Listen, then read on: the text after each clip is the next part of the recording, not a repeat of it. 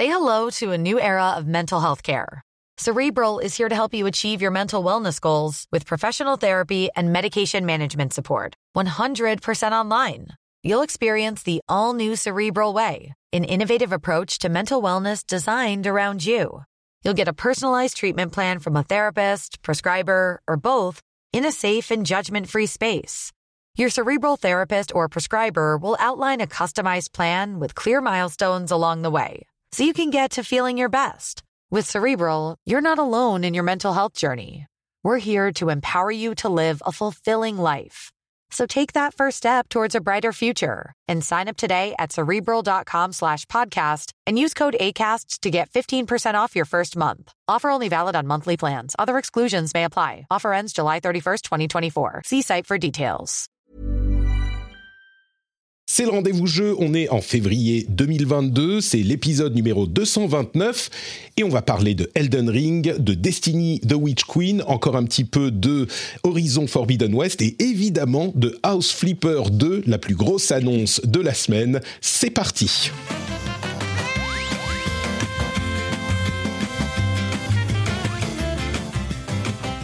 Et oui, House Flipper 2, la plus grosse annonce de la semaine. évidemment, on va en parler puisque Trinity est là avec nous aujourd'hui pour l'épisode 229. Comment vas-tu Trinity? Est-ce que tu es en grande forme? Ah bah comme toujours, en très grande forme. Euh, et puis alors d'autant plus quand j'entends des bonnes nouvelles comme House Flipper 2, hein, euh, clairement. Hein. bon, on, commence à, voir euh, quel Gotti se dessine pour cette année, mais pour l'année prochaine, on sait déjà lequel ça sera. Hein, c'est garanti. Merci d'être là. On a également Benoît Régnier, alias Exerve, qui est là avec nous. Et comme toujours, c'est un plaisir et un, et un honneur de te recevoir, mais encore plus ah bah, quand, on parle, quand on parle d'un jeu From Software euh, puisque ben, bonjour. Ring. Salut Benoît. Bonjour, bonjour. Euh, oui, moi j'ai dû taper euh, House Flipper euh, vite fait dans Google pour pas être trop ringard et, ça y est, je sais ce que c'est maintenant. maintenant tu es tu es in, tu peux on peut on peut t'accepter dans l'émission, c'est très bien. Cool. super, bah écoute, merci beaucoup d'être là. Moi je suis Patrick Béja et je remercie très chaleureusement les nouveaux patriotes qui ont rejoint la grande famille des soutiens de l'émission, Simon, Gilles, Coussin Rouge. Alors il y avait Coussin Bleu aussi, mais lui visiblement il n'a pas voulu se joindre à nous. Donc merci à vous trois et bien sûr au producteur de cet épisode, Benjamin, qui a trouvé le niveau secret sur patreon.com slash rdvjeux. Merci à vous tous. Euh, et puis, je dois aussi vous dire un petit mot sur Battle for. Je ne sais pas si vous savez ce qu'est Battle for. C'est un événement caritatif qui aura lieu du 4 au 6 mars et euh, je vais participer en stream remote. C'est un événement au profit de Handicap International et euh, l'association Apart. Le stream, enfin l'événement aura lieu au Stade de France à ce moment-là. Et moi, j'y participerai comme de nombreux streamers en remote. Donc, euh, j'espère que vous serez présents. C'est un week-end. Je vais essayer de streamer autant que je peux. Il y aura peut-être les enfants qui euh, sautent dans le stream à un moment. Je sais pas, on verra. Mais euh, j'espère que vous serez présents. On a déjà les goals qu'on est en train d'établir avec le Discord. Il y a eu quelques bonnes idées. Je vous en dirai un petit peu plus à ce moment. Mais save the date du 4 au 6. Il y aura quelques heures par semaine de ma part. J'espère que vous serez là. Euh, et puis je vais dire quand même un petit mot euh, sur ce qui se passe euh, en ce moment. On s'est réveillés tous avec l'annonce du début d'une guerre en Ukraine. et du coup, je vais vous, vous avouer juste pour le mentionner, c'est un petit peu difficile de se concentrer sur les jeux vidéo. Évidemment, on en a un petit peu parlé avant de lancer l'émission on va, on, se dit que euh, bah, qu'est-ce qu'on peut faire d'autre que euh, de continuer à faire ce qu'on fait normalement. Nous, on est, je pense, peut-être même un, petit peu plus euh, au courant de ce qui se passe en Finlande, puisqu'on a le voisin russe juste à côté et que ça affecte tout depuis depuis très longtemps. Mais Bon, moi je suis euh, évidemment un petit peu stressé, c'est hyper anxiogène, euh, mais on, on peut pas faire grand chose d'autre que de suivre ce qui se passe, d'envoyer nos c'est un petit peu ridicule de dire ça, mais nos meilleurs espoirs, pensées, prières pour ceux qui sont affectés par ce, conflit. Euh, mais on peut pas, euh, en gros, je, ne sais pas quoi, comment gérer la chose autrement que bah, peut-être essayer pendant une petite heure, une heure et demie de, euh, de, faire autre chose que de s'angoisser à doom scroller Twitter. Donc c'est ce qu'on va faire du mieux qu'on peut, vous proposer un petit peu de d'escapism. Euh, et parler de notre de notre de l'une de nos passions. Donc euh, voilà, c'est ce qu'on va faire et on va commencer avec les grosses infos de la semaine qui sont pas si grosses que ça comparées aux jeux de la semaine, mais on va commencer quand même. Euh, non, c'est pas celui-là, c'est celui-là pour les infos. Deux euh, choses que je voulais mentionner avant de nous lancer dans les jeux. D'abord, annonce euh, étonnante, je dirais, et peut-être pas si étonnante que, ça. On a eu un euh, rapport selon lequel il n'y aurait pas de Call of Duty, c'était un rapport de Bloomberg, je crois, auquel euh, Activision a répondu, il n'y aurait pas de Call of Duty en 2023. Donc il y en aurait bien un cette année, ça serait a priori Call of Duty Modern Warfare, enfin Modern Warfare 2, la suite du reboot de, Modern Warfare 2, mais en raison de la contre-performance de Call of Duty Vanguard et puis un petit peu de la fatigue euh, qui, semblait ne jamais euh, pouvoir arriver, mais qui finalement se manifeste un petit peu euh, de la franchise annuelle, eh bien Activision aurait décidé de décaler le Call of Duty 2023 à 2024, laisser un petit peu respirer. Et entre-temps, il y aurait donc euh, du contenu pour Modern Warfare 2, qui lui va bien sortir cette année, et, et un free-to-play qui serait peut-être la version, la nouvelle version de Warzone, Warzone 2, dont on a déjà entendu parler. Et, donc, euh, Call of Duty 2024 serait aussi sur PlayStation, malgré le rachat d'Activision euh, par Xbox, qui se concrétise, enfin par Microsoft, qui se concrétisera a priori en 2023. Donc, un Call of Duty en 2024 sur PlayStation, étant donné les contrats. C'est notable parce que euh, dans le paysage du jeu vidéo, il y a eu un Call of Duty absolument chaque année depuis 2005. Donc ça fera presque 20 ans avec un Call of Duty chaque année euh, et, jusqu'en donc euh, un par année jusqu'en 2023, ça serait la première fois. Bon, je sais pas s'il y a énormément de choses à ajouter sur le, rapport euh, qui nous qui nous a appris ça. J'imagine qu'on n'est pas des super méga fans de Call of Duty ici dans, dans l'émission, mais non, mais euh, moi, moi perso, euh, pour, rajouter un tout petit, euh, un tout petit avis, je pense que c'est une bonne chose en fait. Euh, parce que euh, tu vois, je, je, je, peux concevoir le fait euh, que par exemple un, un jeu comme FIFA doive se renouveler chaque année, etc. Parce qu'il y a des histoires de joueurs de clubs, voilà. Mais par exemple, un jeu comme Call of, bah, je trouve que c'est bien, tu vois, qu'il puisse se permettre de dire, ok, on va peut-être prendre un peu plus de temps pour faire un jeu plutôt que de les enchaîner, sachant que c'est vraiment un des FPS qui chaque année arrive avec un nouveau titre, alors que si tu prends en comparaison un, un jeu comme Battlefield euh, ça, euh, ça met euh, plusieurs années et ils essaient d'exploiter le jeu sur plusieurs années.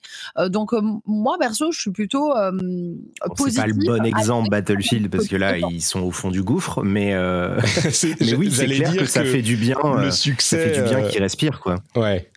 Ne serait-ce que pour les gens qui sont derrière, parce qu'il y a une pression de dingue à, sortir un Call of tous les ans. Enfin, en gros, les gens comme ils bossent en alterné euh, avec deux ou trois studios, avec les grèves et tout, on, l'a vu, ils sont à bout, quoi. Ils sont à bout de nerfs, les gens. Euh, il faut sortir un jeu en deux ans, c'est pas possible. Ouais, il y a plus, il y a, y a, je crois, trois studios, donc c'est en trois ans.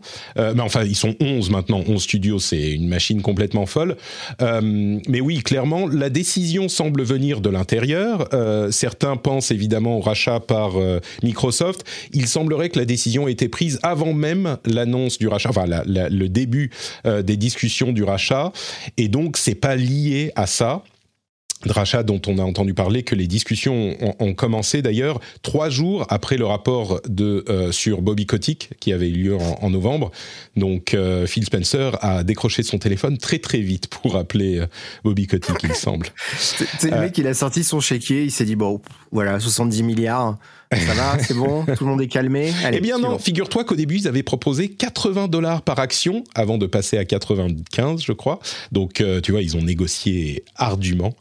Euh, mais bon, bref, donc, euh, pour l'année où il n'y aura pas de Call of Duty, je m'inquiète pas vraiment pour Activision, quoi qu'il arrive. Du contenu supplémentaire pour le titre existant, bon, c'est pas les derniers à faire du jeu game as a service de toute façon.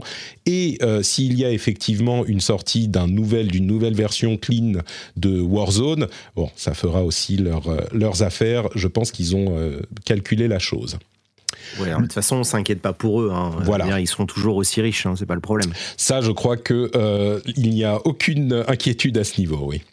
Mais bon, ceci dit, euh, on peut noter que, euh, comme le disait Trinity, euh, ils ont un jeu par an et c'est beaucoup comparé à des concurrents qui, eux, en sortent parfois un tous les 4-5 ans.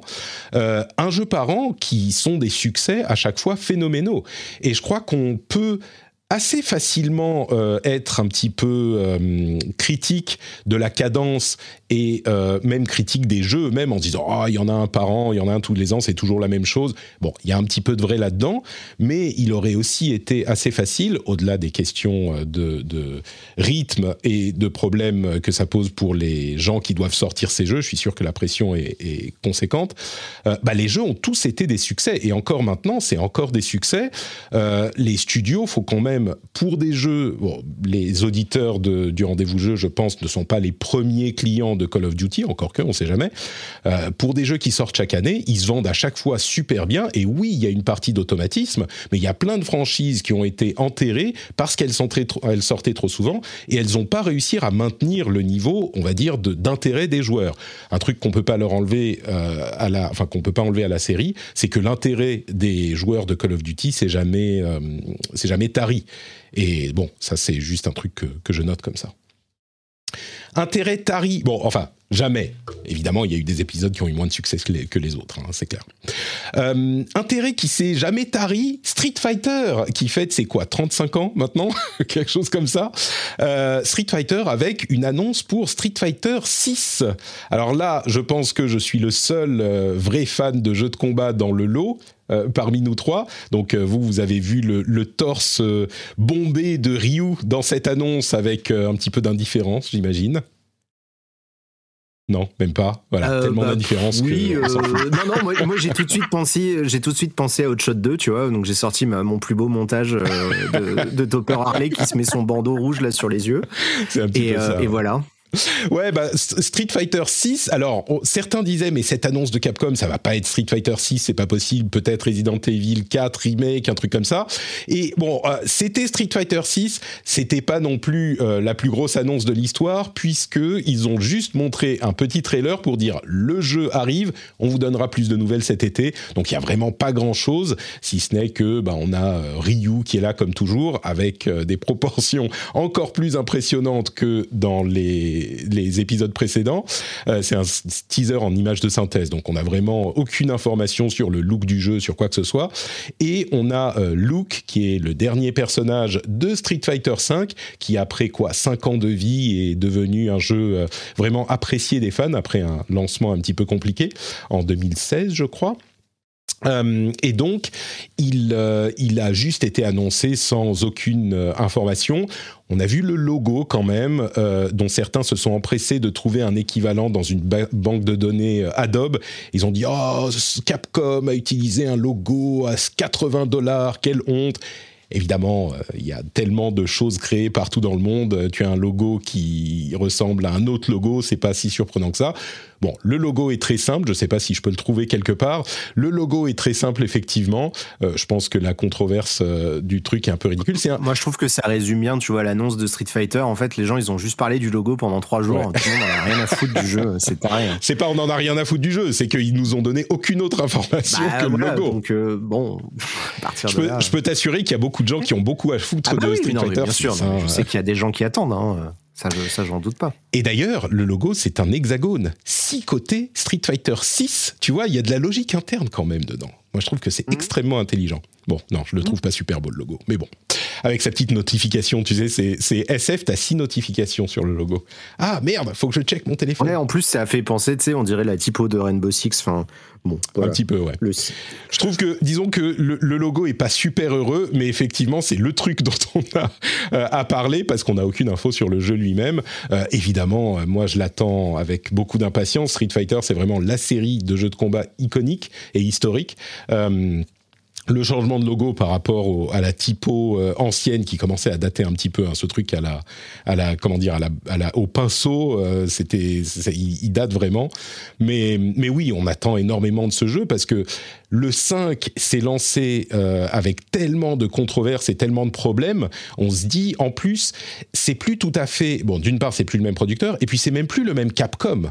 Euh, c'est un Capcom qui a un petit peu comme euh, une grosse partie de l'industrie japonaise, a vraiment su se trouver entre les Monster Hunter à succès phénoménaux, les Resident Evil qui marchent super bien. C'est une société qui a su se retrouver après une période de creux, et donc je suis très curieux de savoir, enfin de voir ce qu'ils vont réussir à sortir avec un sixième. Euh, un oui, pour ça, euh, je, suis d'accord. C'est vrai que ça fait quelques années qu'ils font vraiment des gros jeux euh, très cool, même visuellement, ils ont un super moteur. Enfin, tu sens qu'ils sont sur leur Mm. qui sont sur leur petit nuage quoi. En plus ils ont ils ont du pognon, à plus savoir quoi en faire avec Monster Hunter. Donc euh, s'ils peuvent y mettre les moyens pour Street Fighter, ça peut être cool. Hein Faut voir.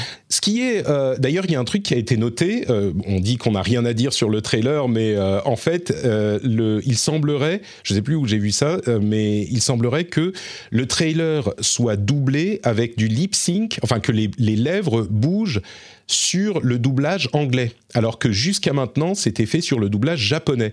Et je crois que ça, c'est, euh, si on veut aller chercher un petit peu la petite bête, c'est notable aussi parce qu'ils ont réussi à trouver, euh, dans leur dernier jeu, un, vrai équilibre entre le, le, Japon et leur identité japonaise et le fait de réussir vraiment à plaire à un public plus large en Occident, ce qui est nécessaire quand on veut euh, rentabiliser des jeux qui coûtent de plus en plus cher.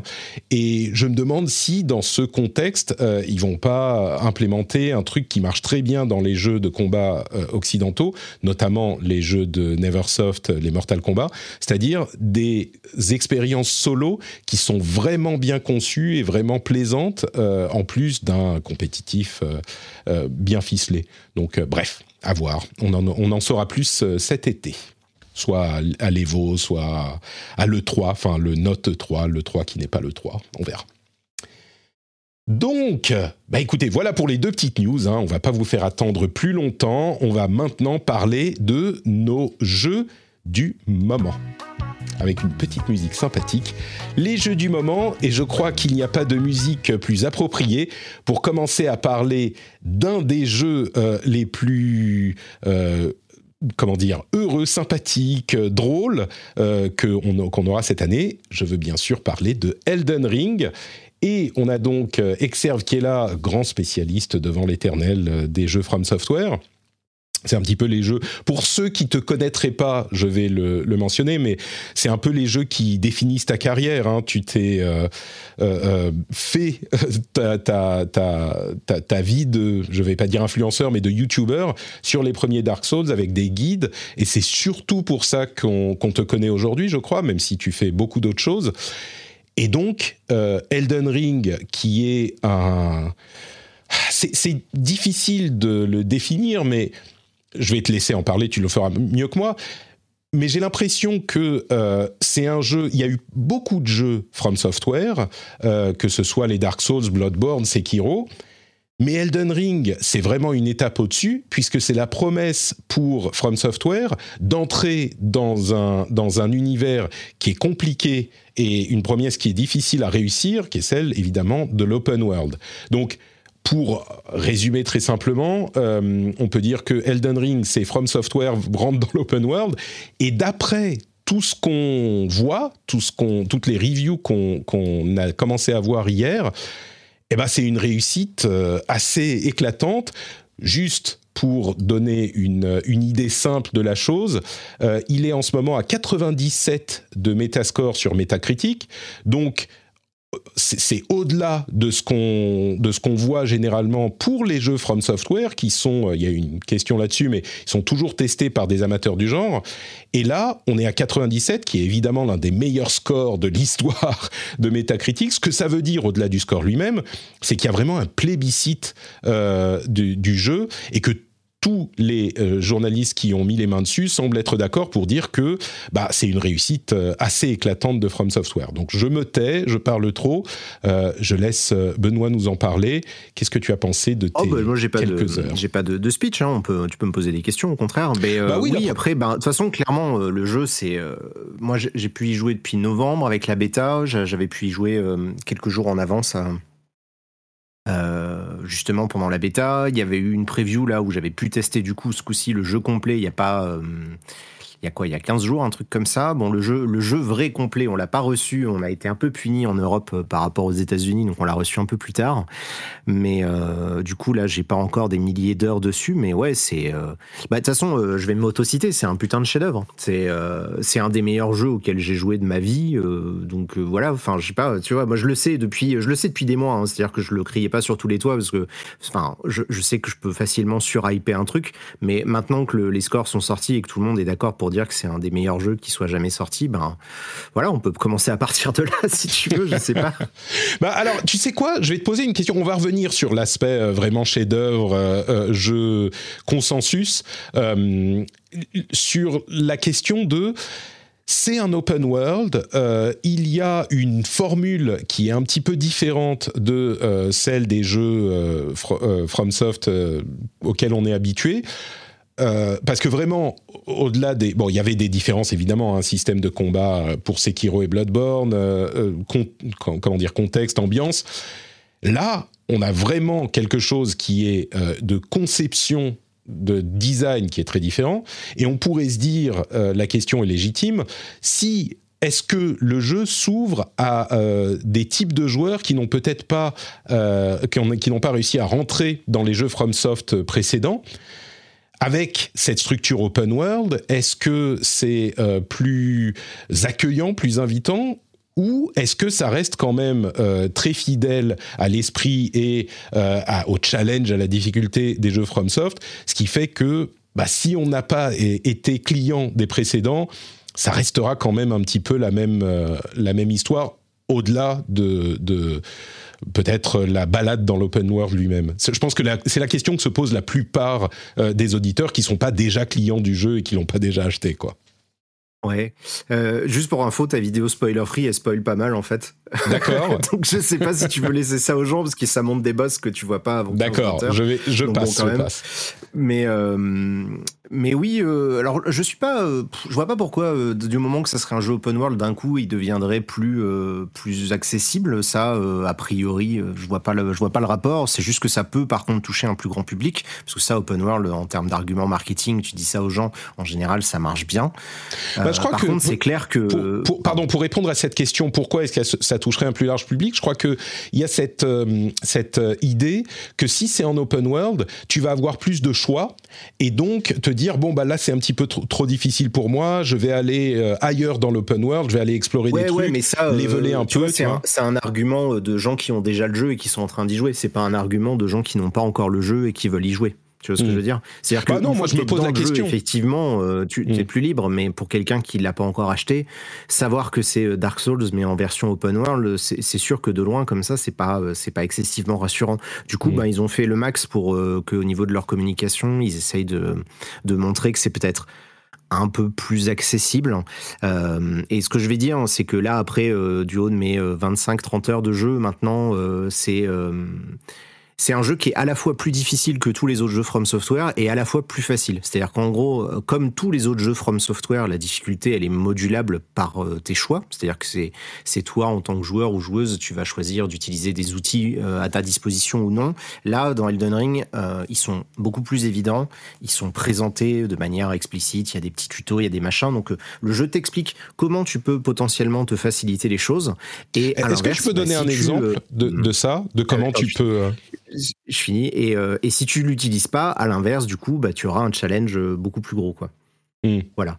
Et donc, euh, et donc bah, pour donner un exemple, là on l'avait vu dans la petite vidéo, le fait de pouvoir invoquer des, euh, des, enfin, des, des, monstres un peu euh, façon Pokémon, on va dire. Tu peux invoquer des monstres pendant un combat qui vont se battre pour toi. C'est des, c'est un objet que tu vas pouvoir améliorer pour qu'ils gagnent en dégâts au fur et à mesure de l'histoire, etc.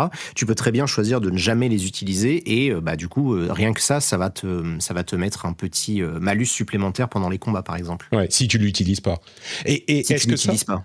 Euh, du peu que je sais de, euh, des Dark Souls, euh, il était quand même possible de faire des builds spécifiques qui sont un petit peu plus cheesés que, que d'autres. Tu peux quand même te leveler un petit peu et puis retourner à un boss pour avoir un petit peu moins de mal. C'est ce genre de choix que tu vas devoir faire pour peut-être t'imposer la difficulté ou est-ce que ça va plus loin? Ah ben non, ça va plus loin. C'est après, tu as plein d'autres outils. Euh, tu peux, tu peux te fabriquer pas mal d'objets. Tu as évidemment tout ce qui est invocation euh, d'autres joueurs. Si tu veux jouer en ligne, le mode en ligne, il fonctionne plutôt bien pour une fois, euh, ce qui est mieux que d'habitude. D'ailleurs, ils ont installé un, ils ont, ils ont résolu a priori leur problème là de piratage qu'il y avait l'autre fois. Euh, et t'as plein après de petits outils. Je vais pas forcément rentrer dans tous les détails parce que c'est pas c'est pas si passionnant que ça. C'est juste que selon les choix que tu vas faire, bah, tu vas pouvoir te dire, bah, plutôt que d'utiliser euh, euh, cette arme-là, je vais peut-être utiliser une attaque euh, magique un peu plus puissante, qui m'a l'air un peu plus intéressante et qui effectivement fait plus de dégâts ou quoi que ce soit. Donc c'est vraiment, c'est toi qui choisis en fait, en fonction de ce que tu mmh. veux faire avec ton perso, de, de moduler ta propre difficulté. Ce qui est intéressant en fait par rapport au précédent, c'est que peu importe le choix que tu vas faire, ils ont réussi à faire en sorte que en termes de, de sensation manette en main, c'est fun. C'est-à-dire que historiquement, jouer magie, tu vois, dans les Dark Souls, c'est très fort. Tu peux one-shot des ennemis, euh, euh, voir des boss euh, assez facilement, mais tu te fais chier. C'est-à-dire que tu appuies sur un mm. bouton, tu attends que l'animation se finisse. Là, ils ont essayé de rajouter un petit peu des nuances. Tu vas devoir gérer un peu plus les temps de charge de chaque sortilège, etc. Donc, tu as un vrai gameplay autour de ça. Et, et c'est vrai que c'est ben, pas mal, quoi. après, je pense que, enfin, je sais qu'il y a des gens qui vont dire qu'il est plus accessible. Moi, je le trouve plus difficile. Il y a des, il y a des, il y a des boss, ils sont infernaux, quoi. Ils vont mm. à une vitesse folle. Enfin, c'est euh, vraiment, il y a des endroits, ça rigole zéro, hein. Et, euh, et pourtant, euh, bah, tu vois, enfin, je veux dire, je roule sur les autres jeux sans problème, quoi. D'accord. il faut, il faut pas croire que d'un coup, c'est devenu facile. C'est, ça, c'est le pire truc à se dire si vous aimez pas à la base, parce que vous risquez de tomber de très très haut. C'est un peu l'impression que j'ai eue. Il y a des boss par lesquels tu dois passer. C'est pas que genre ils sont perdus dans un coin. Tu dois y aller. Et là, euh, que ça soit facile ou difficile pour différents joueurs, bah c'est vraiment les mécaniques, l'esprit euh, Dark Souls. Et t'as pas le choix. C'est pas que tout à coup la nature du jeu change. C'est ça? Ah bah non, non, non, non. Surtout mm. que voilà, c'est ça, ça reste toujours un jeu où tu gères ton endurance, tu gères ton placement, tu dois gérer tes timings d'attaque, tes, les fenêtres de, que l'adversaire te laisse pour pouvoir le taper. Et le truc, c'est que là, en termes d'animation, ils ont encore fait quelques progrès par rapport à Sekiro, qui était déjà très impressionnant. Et, euh, et du coup, bah, les ennemis, ils se, enfin, tu vois, ils, ils abusent aussi de nos, de nos habitudes, c'est-à-dire qu'ils ils se jouent de nos réflexes de joueurs de Souls pour nous prendre à revers, etc. Donc, euh, c'est pas, c'est pas garanti, c'est pas, tu vois, même là, euh, même avec toute l'expérience qu'on peut avoir, il y a des petites subtilités dans, les, dans la façon de gérer les combos, les choses comme ça, qui font que même quand on a l'habitude, ben, on doit quand même réapprendre un petit peu le jeu. Quoi. D'accord. Donc ça, ça renouvelle l'expérience pour les gens qui ont l'habitude. J'imagine que pour ceux qui n'ont pas l'habitude, ben, ça reste une, un moment où il va falloir, il va falloir s'y mettre euh, sérieusement. Quoi. Bon. Mais par contre, c'est vrai que bon, pour quelqu'un qui connaît pas et qui a envie de découvrir le truc, il y a moyen quand même de, de, passer un bon moment. Et puis mmh. surtout derrière, c'est que le jeu en lui-même, ce qu'il a à proposer en termes d'exploration d'univers et tout, c'est taré, quoi. Enfin, c'est. Euh, bah, c'est à ça que C'est juste taré, tu vois, Parce que ce, que, ce sur quoi s'accorde euh, et le, parallèle avec Breath of the Wild est assez facile à faire parce qu'il est lui aussi sorti euh, une semaine ou quelques semaines après euh, un jeu Horizon qui cette fois-ci je crois a quand même reçu les honneurs qu'il méritait. Horizon 2 a été plébiscité par la critique là où le 1 avait peut-être été un petit peu en sous-marin à l'époque mais cette comparaison se fait aussi parce que c'est un truc qui est complètement dans l'open world et ce que j'en lis et ce que j'en vois, c'est que il y a, c'est au-delà de, bah c'est juste un Dark Souls en open world. Il a vraiment une proposition euh, qui a enchanté les, les gens qui y ont joué, les, les journalistes et les reviewers. Euh, et du coup, bah, j'ai envie de te demander, qu'est-ce qui fait que euh, la proposition fonctionne tellement? Qu'est-ce qui séduit les gens? Pourquoi est-ce que c'est un jeu qui, euh, alors qu'on aurait pu se demander, est-ce que ça va être un open world comme on en a déjà vu? Euh, Bah, il est vraiment plébiscité, quoi. En, fait, c'est juste que l'open world aujourd'hui, c'est un terme qu'on utilise pour beaucoup de jeux, mais en gros, c'est un spectre. C'est-à-dire que tu vas avoir euh, deux extrêmes. Tu vas avoir d'un côté Skyrim, Breath of the Wild, qui sont des jeux vraiment très ouverts, très libres, où tu peux te perdre, te balader, vraiment y aller un peu comme tu veux. Euh, au milieu, tu vas avoir GTA, qui est un peu l'open world à papa, euh, qui, a, qui a pas changé d'un iota depuis 30 ans. Et tout à gauche là-bas, t'as ou à droite, je m'en fous, euh, t'as les as les open world à la Ubisoft qui sont du coup euh, aujourd'hui la forme qu'on voit le plus souvent, c'est-à-dire euh, les tours, les, les, camps d'ennemis, les checkpoints partout, les points mmh. d'exploration, les points d'interrogation partout. Alors que là, il y a la même idée de design qu'il y a dans Breath of the Wild qui est toute conne, mais quand tu ouvres ta carte dans Elden Ring, il n'y a pas des points d'interrogation. Par contre, quand tu découvres un truc, là, il apparaît sur ta carte et tu peux y retourner par la suite. C'est l'inverse en fait des, des, des open world à la Ubisoft où en gros tu ta carte, tu as des points d'interrogation partout, c'est étouffant et, euh, et en gros c'est une checklist, tu dois euh, remplir les tu vois les trucs quoi. Donc euh, Donc c'est vrai que là, la comparaison avec Breath of the Wild, elle est, elle est pertinente. Par contre, dans les faits, eh ben, ce qui est assez impressionnant, et c'est pour ça, je pense que le jeu, il a autant surpris, c'est que dans les faits, la structure, elle ressemble à ce qu'on a dans les Assassin's Creed. Il y a des camps de bandits, il y a des petites activités annexes, etc. C'est juste que c'est intégré de manière très intelligente avec l'univers du jeu. Tu te rends même pas compte que tu es en train de rentrer dans une activité annexe ou quoi que ce soit, parce que tu es juste là, ah tiens, bah, il y a un cimetière ici. Sauf que les cimetières, en fait, ils ont un rôle très particulier dans, dans le système de jeu, et, et tu le découvres qu'au fur et à mesure des heures. Donc ils ont en fait twisté euh, la formule, et ils ont pris, j'ai l'impression, un peu le meilleur des deux mondes, si tu veux c'est un truc qui me, qui me parle un peu. Le grand, la grande question que je me pose au début de cet épisode, c'est est-ce que euh, je vais être intéressé par Elden Ring et, est-ce que ça va me séduire suffisamment pour que je tente encore une fois l'expérience? Je pense que je vais tenter de toute façon, mais là j'ai l'impression, enfin ce que tu dis me parle, c'est qu'on a cet esprit vraiment de découverte euh, d'un open world qui est pas. En fait, je, cherche mes, mes mots en expliquant, mais open world, c'est vraiment un terme de game design. C'est devenu euh, un truc, on dit open world, on sait le spectre dont tu parles, euh, à peu près ce que ça veut dire. Là, j'ai l'impression que ça va plus loin, un petit peu comme Breath of the Wild, euh, ou plutôt c'est la question que je te pose. C'est on repart à la base de l'intention de créer un monde à explorer. Ouais, c'est ça et, on réussit à, donner cette euh, sensation aux joueurs qui est bah voilà un monde et puis vas-y fais tes trucs quoi. C'est ça que, ouais, ouais, complètement. C'est vraiment euh, t'es vraiment lâché dans un truc qui est immense. Enfin, je, pourrais pas, je veux pas spoiler, mais c'est gigantesque. La, zone de la bêta à laquelle on avait accès, c'est euh, même pas 10% de la carte globale. Euh, et encore, je compte que la surface du sol, puisqu'il y a des trucs souterrains et, et autre chose. Mais euh, c'est taré la quantité de contenu qu'ils te proposent. Et puis en plus, c'est non-stop quoi. C'est-à-dire que tu es tout le temps en train de regarder des trucs. Ça a l'air trop beau. T'as envie d'y aller. T'y vas et sur la route, tu vas trouver plein de choses, etc. Et, et, c'est vrai que dans ça, on peut retrouver exactement la même approche qu'il y avait dans un Breath of the Wild. C'est-à-dire qu'on retrouve ce côté, euh, ben, tu vas partir à l'aventure, tu vas te faire ton histoire, tu vas euh, te perdre de dizaines d'heures euh, dans un univers absolument incroyable où tu vas essayer de comprendre un peu ce qui s'y passe parce que tu vas tomber sur des trucs. Enfin, il y a vraiment des endroits où c'est. moi, j'ai, enfin, tu vois, j'ai tout le temps ma gourde à côté de moi parce que j'ai la bouche ouverte en permanence quand je suis en train de jouer, quoi. Tu, graphiquement ou sur ce qui se passe dans le monde?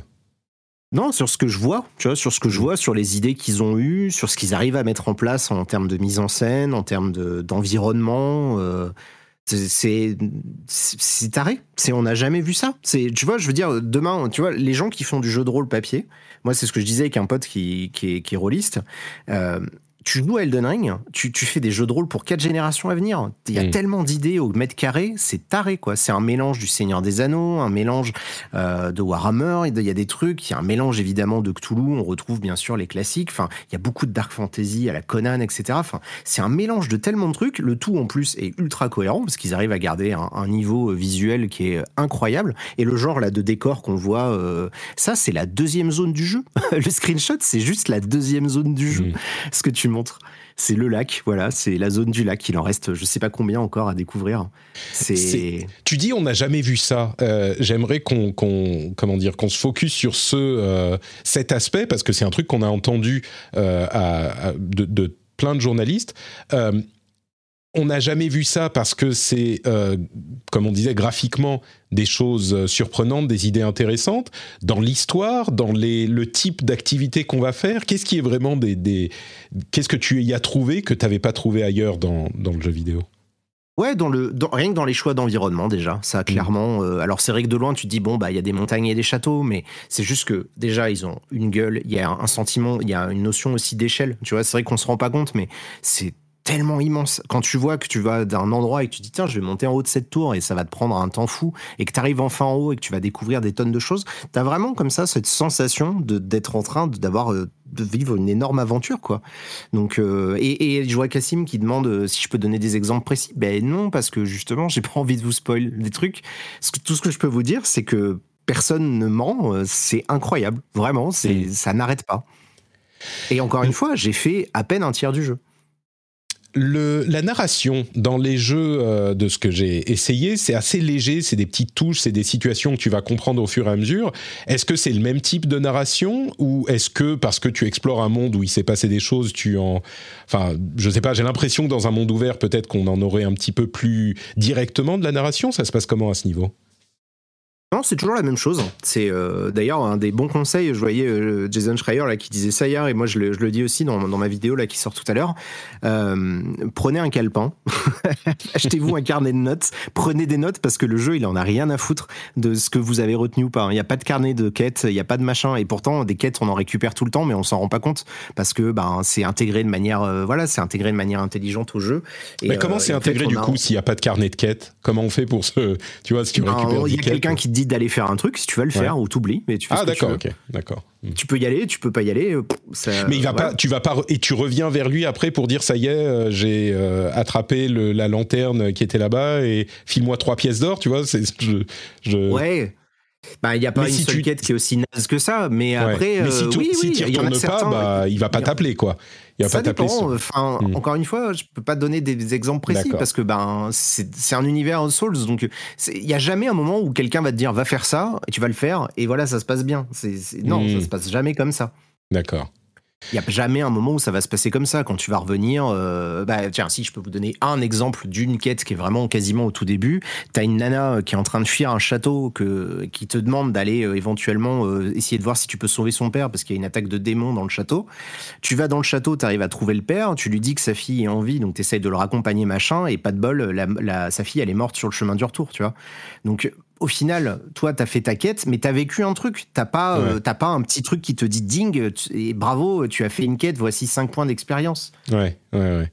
Et, et mais il y a de l'expérience comme comme dans les Dark Souls, il y a tout des objets, il y a des euh, tu vois ouais. au niveau gameplay. Ah bah ouais, bien sûr. Ouais. Ça ça change rien. Mmh, D'accord. Ça ça change pas, c'est juste que tout est intégré de manière euh, complètement t'as l'impression d'arriver dans un monde, tu ne connais pas ses règles, tu mmh. connais pas les, enjeux qu'il y a derrière. Il y en a plein, il y a plein de factions, il y a plein de pouvoirs qui s'opposent. Et toi, au début, tu sais pas du tout trop pourquoi tu es là. Par contre, en termes de narration aussi, ils ont fait des efforts. C'est-à-dire que bah, tu as beaucoup plus de cinématiques, tu as beaucoup plus de ah, moments qui sont vraiment expliqués. Euh, rien que les cinématiques d'intro des, des, boss principaux, elles sont à tomber par terre. Euh, tu as, as, des personnages, en fait, as un, au bout d'un moment, quand tu arrives justement dans la zone là qu'on voit dans le screenshot, en gros, quand tu as fini la première zone du jeu, euh, tu vas arriver à la zone de la table ronde, puisque du coup, il y a une zone de la table ronde, ce qui est une sorte de hub où il va y avoir quelques PNJ, tu vas pouvoir réparer tes objets, il y a pas mal de petites quêtes, des trucs à faire à l'intérieur. Euh, et du coup, ça, c'est un endroit dans lequel tu vas pouvoir revenir régulièrement. Et c'est là où il y a certains personnages qui t'expliquent un peu plus tes objectifs. Mais par contre, quand, mmh. quand ils te les ont donnés, si tu les as pas notés et que tu sais plus ce qu'il faut faire, eh ben, démerde-toi. Ouais. J'imagine que c'est un, un, aspect qui va être euh, un peu controversé comme les armes qui se cassent dans, euh, dans, dans, Zelda. Ça me surprendrait pas que. Les que armes certains... se cassent pas dans celui-là. C'est un, ça, ça, un, truc qu'ils ont changé. Il euh, y a plus de durabilité de tes armes, par mmh. exemple. C'est-à-dire que tu peux avoir une arme, tu peux la porter à l'infini, il ouais. n'y a pas de problème. D'accord. Il y, y, a plein de petites subtilités pour les gens qui connaissent beaucoup les jeux. Tu vois, il y a un truc que j'aime beaucoup pour vous donner un autre exemple de comment ils twistent un peu l'open world. Euh, tu sais, il y a toujours des collectibles dans les, dans les open world. Tu as des merdes à ramasser partout, des des, audiologues, ouais. des machins, des conneries. Eux, en fait, ils font popper de manière un peu random des petits crânes au sol que tu vois, euh, mais qui sont intégrés dans le décor. Et en fait, si tu leur marches dessus sur le cheval, ça va te gagner un tout petit peu d'XP. C'est des petites conneries, tu vois, mais ça te fait une petite pulsation d'endorphine de, de, quand tu es en train de te balader. Mmh. Et t'as pas un menu qui te dit vous avez trouvé euh, 50 Korogu sur les 650 Korogu euh, qu'il faut trouver, tu vois. Donc euh, tout ouais. est intégré comme ça de manière vraiment euh, fine, en fait. T'as pas de. Euh, question intéressante ouais. de, la, de la chatroom, euh, la, la, difficulté, enfin les niveaux des ennemis, c'est par zone ou il y a du scaling ou euh, c'est ah non non non c'est par zone. Hein. Tu peux très bien. D'ailleurs, le, le, jeu volontairement, il y a des il y a des il y a des trucs un peu piégeux qui peuvent te téléporter à une autre zone sans que tu t'en rendes compte. D'accord. Et, et tu peux te retrouver dans un endroit où t'as rien à foutre. Mais vraiment, de toute façon, tu t'en rends compte tout de suite. Hein. Tu ouais. te prends des one shots de partout hein, dans, dans Elden Ring. Là, tout euh... à l'heure, je me suis baladé aux, juste aux alentours d'une grosse forteresse. J'ai cherché à rentrer. Je me suis pris un machin euh, qui était dix fois plus gros qu'un tronc d'arbre dans la tronche. J'ai pas compris d'où ça venait. euh, et, euh, et, a priori, on m'a dit c'était pas le bienvenu, quoi. Ouais. Bon, du coup, j'ai une question. Ça me donne envie quand même tout ça avec les histoires d'open world. Est-ce que euh, c'est très concret, hein, mais pour passer d'une zone à l'autre, genre pour passer la première zone, est-ce que le passage c'est genre bah il y a un gros boss et puis là il faut que tu le battes, t'as pas le choix? Ou euh, non, non, tu peux y aller. Euh, tu peux y aller. Enfin, non, non, il y, a des, y a des passages. Euh, il y a plein de façons de faire. Au contraire, c'est même assez impressionnant le, nombre de passages qu'il peut y avoir d'une zone à une autre. Comme d'hab, en fait. De toute façon, je veux dire, le level design qu'ils sont capables de te faire dans un donjon, on sait à quel point ils mm. sont forts pour faire des niveaux intriqués. Bah, tu prends ça, tu le grossis sur l'échelle d'un monde entier, et voilà. Mais en fait, la, question que j'essaye de, poser, c'est est-ce que on peut explorer une grosse partie du monde, peut-être pas tout, mais sans euh, être confronté à ces gros boss où euh, bah là c'est les choses sérieuses? Bah, tu, vas devoir zigzaguer entre des ennemis, ça c'est mhm. clair. Mais là, euh, moi, je l'ai fait justement pour avoir, pour me donner une idée définitive de quelle est la taille de cette putain de carte. Et j'ai passé 6 heures à juste me balader entre des ennemis et essayer de trouver des chemins et de comprendre ce que je pouvais faire. Parce que mhm. ben, les ennemis, ils vont pas te laisser passer. en te, tu vois, ils vont pas te dire bonjour. allez-y, monsieur, c'est c'est par ici. Ils vont, t'embêter, mais il y a, y a finalement assez peu de goulots d'étranglement obligatoires et, euh, et, tu peux vraiment énormément te balader avant d'avoir le sentiment qu'il y a un truc. Et en fait, il y a un endroit où vraiment le jeu il te dit ici, tant que vous n'avez pas ça, vous pouvez pas y aller. Hmm. Des fois, il y a des endroits comme ça, mais je veux dire, dans les endroits importants, en gros, il te dit, bon, là, tant que t'as pas fait tous les objectifs principaux, c'est pas la peine, tu peux pas y aller. Donc, en gros, ça veut dire c'est la zone de fin. Mais avant d'arriver à cette zone-là, euh, ça m'a pris, d'ailleurs je l'ai pas encore vu, mais je sais que, ou à peu près où elle est, euh, ça va me prendre encore pas mal de temps, rien qu'à me balader. Quoi. Ouais, on parle de, très nombreuses dizaines d'heures pour... Euh, enfin, il y a des gens qui ont joué 50, 60, Au, bas mot, je pense que ouais, 50, 60 heures, je devrais le finir, et encore mm. j'ai l'habitude, et tu peux doubler ça easy si tu veux tout faire. Et évidemment, après, s'il y a toutes les subtilités qu'il peut y avoir de quêtes, de machin, des factions, enfin voilà quoi. Bon, on pourrait en parler des heures. Euh, le, truc qui reste, on n'en a même pas parlé, mais parce que je crois que c'est euh, une, évidence, le gameplay en lui-même, la base, c'est ce qu'on connaît dans les euh, jeux FromSoft, visiblement, je crois, une base vraiment Dark Souls plus que les autres. Euh, il y a des choses qui changent. Tu parlais des familiers, il y a des sortilèges, enfin, il y a, y a, plein de choses. Mais la base, euh, tu rencontres un ennemi au hasard, c'est Dark Souls. Dark Souls 3, d'accord. la base, c'est pour les gens qui ont joué à Dark Souls 3, c'est globalement la même. Hein. On retrouve les mêmes idées. Euh, on a ce système de de ce qu'ils appellent les weapon arts, c'est une capacité spéciale de chaque arme que tu peux déclencher contre un peu de points de magie. Là, euh, c'est un peu différent parce que tu peux les intervertir d'une arme à une autre, donc c'est euh, ça rend le système encore plus intéressant. C'est pas du tout limité. Euh, c'est ce qu'ils appellent les cendres de guerre et ça fait partie de ces outils justement que tu peux utiliser pour te faciliter un peu la vie. Donc, mais ouais, la, la base essentiellement, ça reste du Dark Souls 3. D'accord. Bon, bah écoute, euh, moi je, je, je, suis quand même euh, très curieux, d'autant plus avec euh, les, les critiques dithyrambiques qu'on entend depuis hier. L'un des trucs auxquels on réfléchissait ces dernières semaines avec Johan et d'autres dans le Discord, on se rend compte qu'en fait, moi, je suis pas du tout client des Dark Souls habituellement. Dark Souls, Soulsborne, Sekiro, j'y ai joué, hein, mais, mais ça m'a pas attrapé, alpagué. Mais par contre, j'ai beaucoup aimé Sifu, j'ai fini Céleste, j'ai beaucoup aimé les, les j'ai fait toutes les Valkyries dans, euh, dans, dans, God of War. Euh, et, et, du coup, on se posait la question de savoir, mais pourquoi est-ce que ces expériences-là, qui sont difficiles, m'ont plu plutôt que, euh, et, alors que d'autres ne m'ont pas plu? Et l'un des ah. éléments sur lesquels on s'était arrêté, c'était que tout ce qu'il y a autour euh, m'avait encouragé à continuer. Sur Sifu, j'adore l'esthétique. Sur God of War, bon, il y avait tout le jeu que j'avais fait avant que j'aimais bien, etc. Et du coup, ma grande question maintenant, et je pense que je vais prendre Elden Ring, Elden Ring pour le boulot et aussi pour, pour me rendre compte par moi-même, c'est est-ce que tout cet univers qui a l'air... Euh, euh, réussi et captivant et, dans lequel on peut se perdre, est-ce que ça va m'amener à vouloir faire les, les boss là où d'autres euh, jeux de From ne m'ont pas ne m'ont pas séduit parce que je me suis rendu compte en fait récemment que c'est pas cette question de difficulté d'apprentissage de pattern tout ça qui est vraiment le, frein c'est que j'ai pas que fou c'est plus difficile qu'un Dark Souls hein. mais c'est ce que fou ça demande euh, ça demande des réflexes hein. euh, mais ça te demande des réflexes assez vénères hein, donc après bah t'aimes bien les jeux de combat en plus donc de toute façon fou c'est quasiment un jeu de combat Ouais, bah non, mais c'est ça. Il y a, y a, toute une esthétique. On parle dans la chatroom de Death's Door aussi, qui sur la fin commence à être, bah, il faut reconnaître les patterns. Enfin, c'est un truc euh, classique. Bref. Mm-hmm. On verra, mais c'était vraiment, on a un truc auquel on a réfléchi ensemble sur le Discord, une réalisation que. Regarde le. Peut-être pas, je sais plus lequel c'est, le trailer, je sais plus si c'est le launch trailer ou celui qu'ils ont sorti il y a quelques jours, mais enfin, regarde les derniers trailers, hein, si ça te fait pas rêver ce que tu vois dedans, bon, bah, c'est juste que. Mais je vais pas regarder, je, vais, en fait. je, vais, pas regarder, bah je vais juste le prendre, c'est pour le boulot, il faut que je. Tu sais, on en parlait aussi, un jeu qui est tellement acclamé par la critique, euh, que ce soit un jeu pour moi ou pas, bah, il faut que je le prenne, il faut que je sache de quoi il s'agit, tu vois, ne serait-ce que pour ma ah bah culture générale. Enfin, là, vous disiez en rigolant le Gotti de l'année prochaine, le Gotti de l'année prochaine, ça sera encore Elden Ring. Hein. je, je vois aucun jeu. Non, non, mais je dis ça, je dis ça avec le plus sérieux du monde. Je ne vois aucun jeu annoncé en cours de développement qui pourrait rivaliser avec ça. Bah, House Flipper 2. Malheureusement. non, non, mais en parlant, tu vois, je veux dire, blague à part, je, disais ça sérieusement, euh, je vois pas.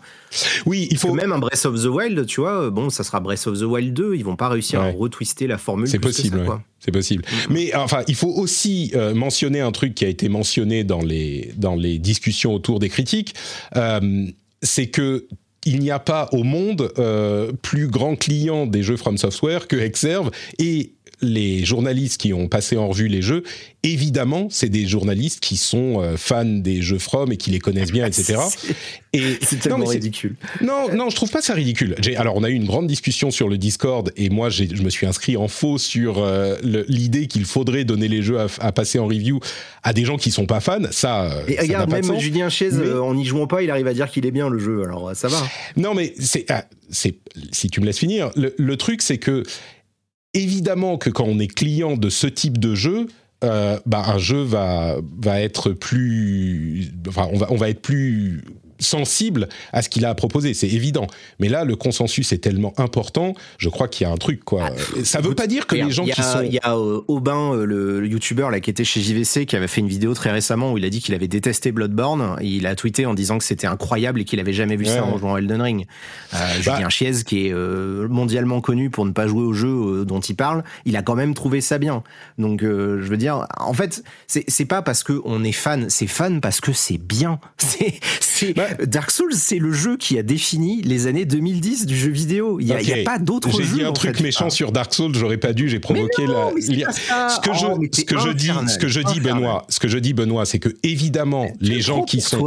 Non, mais évidemment, les gens qui sont à la base des fans de Dark Souls euh, et des jeux From en général, on peut imaginer qu'ils seront plus prompts à être séduits par la proposition. tu vois, et comment ils sont devenus fans? Ils sont devenus fans parce qu'ils ont adhéré à l'histoire, parce qu'ils aiment le truc. Je veux dire, évidemment que tu donnes pas. Moi, tu me fais tester FIFA demain, je vais pas t'apporter un truc intéressant. C'est exactement ce que je veux dire. C'est évident que les gens dont c'est le métier, ben, tu les fais jouer à ça. Mais moi, j'aime un tas d'autres jeux. Je ne joue pas qu'aux jeux From Software. Et c'est pas, euh, c'est pas parce que c'est que des gens qui aiment les jeux que le jeu il est bien noté. C'est exactement ce que je suis en train de dire. Mais il n'empêche, enfin, tous les jeux euh, FromSoft, comme on le disait encore sur le Discord, euh, généralement, ils sont notés euh, par des gens qui sont fans des trucs et on n'a jamais eu de 97 général. Donc, clairement, il y a un truc.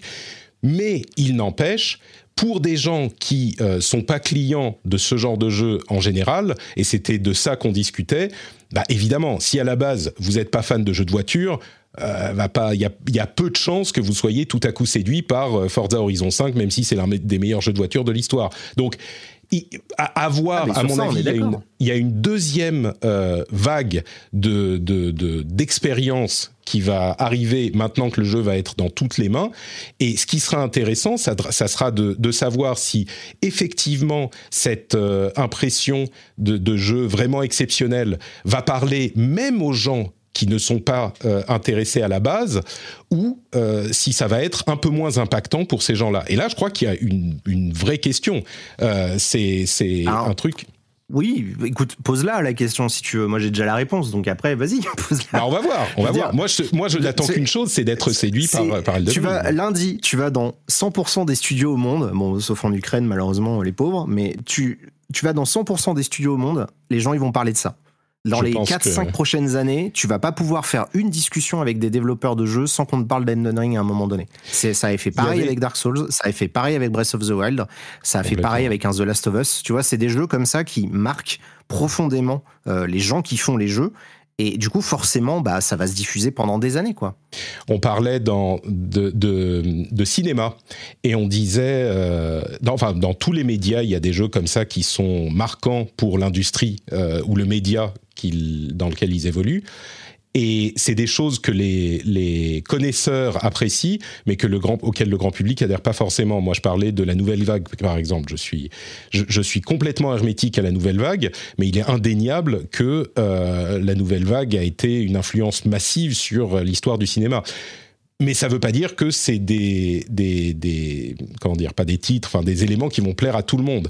Euh, et je crois que un truc comme Breath of the Wild a vraiment fait consensus, y compris dans le public.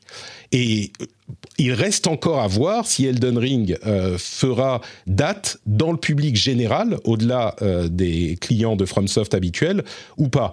Ça sent très bon, mais ce que disaient les gens, euh, qui est, bah, étant donné que à ce stade, il y a que des gens qui sont déjà réceptifs à ce type d'univers et à ce type de gameplay, forcément, ils ont aimé. La question, est-ce que les gens qui sont à la base pas réceptifs à ça vont être conquis aussi ou pas? Et cette question, je crois qu'elle est vraiment pas, euh, tu vois, à balayer. C'est pas, enfin, c'est pas un truc qui est, qui Je suis pas en train de dire, il aurait fallu que toutes les rédactions donnent le jeu à tester à des gens qui sont pas fans. Au contraire, j'ai défendu l'idée inverse dans le. C'est évident qu'on va donner le jeu à tester à des gens qui sont, qui sont fans. Et je suis désolé si les gens, il y en a sur le chat, ils me connaissent pas, euh, ça, ça, ça, monte toujours dans les tours ici. Mais c'est juste que. Attends, j'essaie de trouver les mots pour dire ça de manière diplomate. Euh, des gens qui ne sont pas du tout réceptifs à ces jeux-là, à un moment donné, on s'en fout. Ils ont autre chose à faire. Ils ont d'autres jeux qui sont pour eux. Enfin, tu vois. Non, mais le but du jeu, le but d'Elden Ring, c'est pas de devenir universellement reconnu comme étant le meilleur jeu de la terre. Tu vois ce que mais je veux dire Mais c'est pas la question. C'est pas la question. Tu le prends, tu, tu le prends comme euh, j'ai l'impression comme une attaque en disant mais moi ce, ce, que je, pose jamais jamais comme des comme des caresses comme des bisous. Euh, non mais mais je pense vraiment que le fait de se demander bah j'ai pas été client des jeux FromSoft jusqu'à maintenant. Ce jeu a l'air d'avoir une proposition différente, un petit peu différente. Je suis curieux de savoir si je serai client de celui-là bah, c'est une question qui est parfaitement légitime. Non, mais ça, ça c'est une question. Ça, on est d'accord. Tu vois, c'est une question pour toi, mais à ton échelle. Mais est-ce que ça veut dire que le jeu serait moins bon mais parce que pas n'arrive pas à convaincre les. Non, mais laisse-moi finir une fois. si, est-ce que ça voudrait dire que le jeu est moins bon parce que des gens comme toi qui n'aiment pas ça d'habitude, bah ils aiment toujours pas? Non, ça changerait pas les qualités euh, intrinsèques du jeu. Tu vois, moi j'aime pas FIFA, j'aime pas Gran Turismo ou Forza, et je sais que bah voilà, c'est des grands jeux. C'est juste que moi je m'en fous, tu vois. Mais, j'ai à aucun moment dit de se poser la question. Mais parce qu'il y a des gens qui voudraient savoir si le jeu est pour eux ou pas. Ah, c'est une question. on a déjà répondu, mais on y a déjà répondu tout à l'heure. Je t'ai dit, le jeu est plus difficile que d'habitude et il est un peu plus accessible, certes, mais ça reste Dark Souls.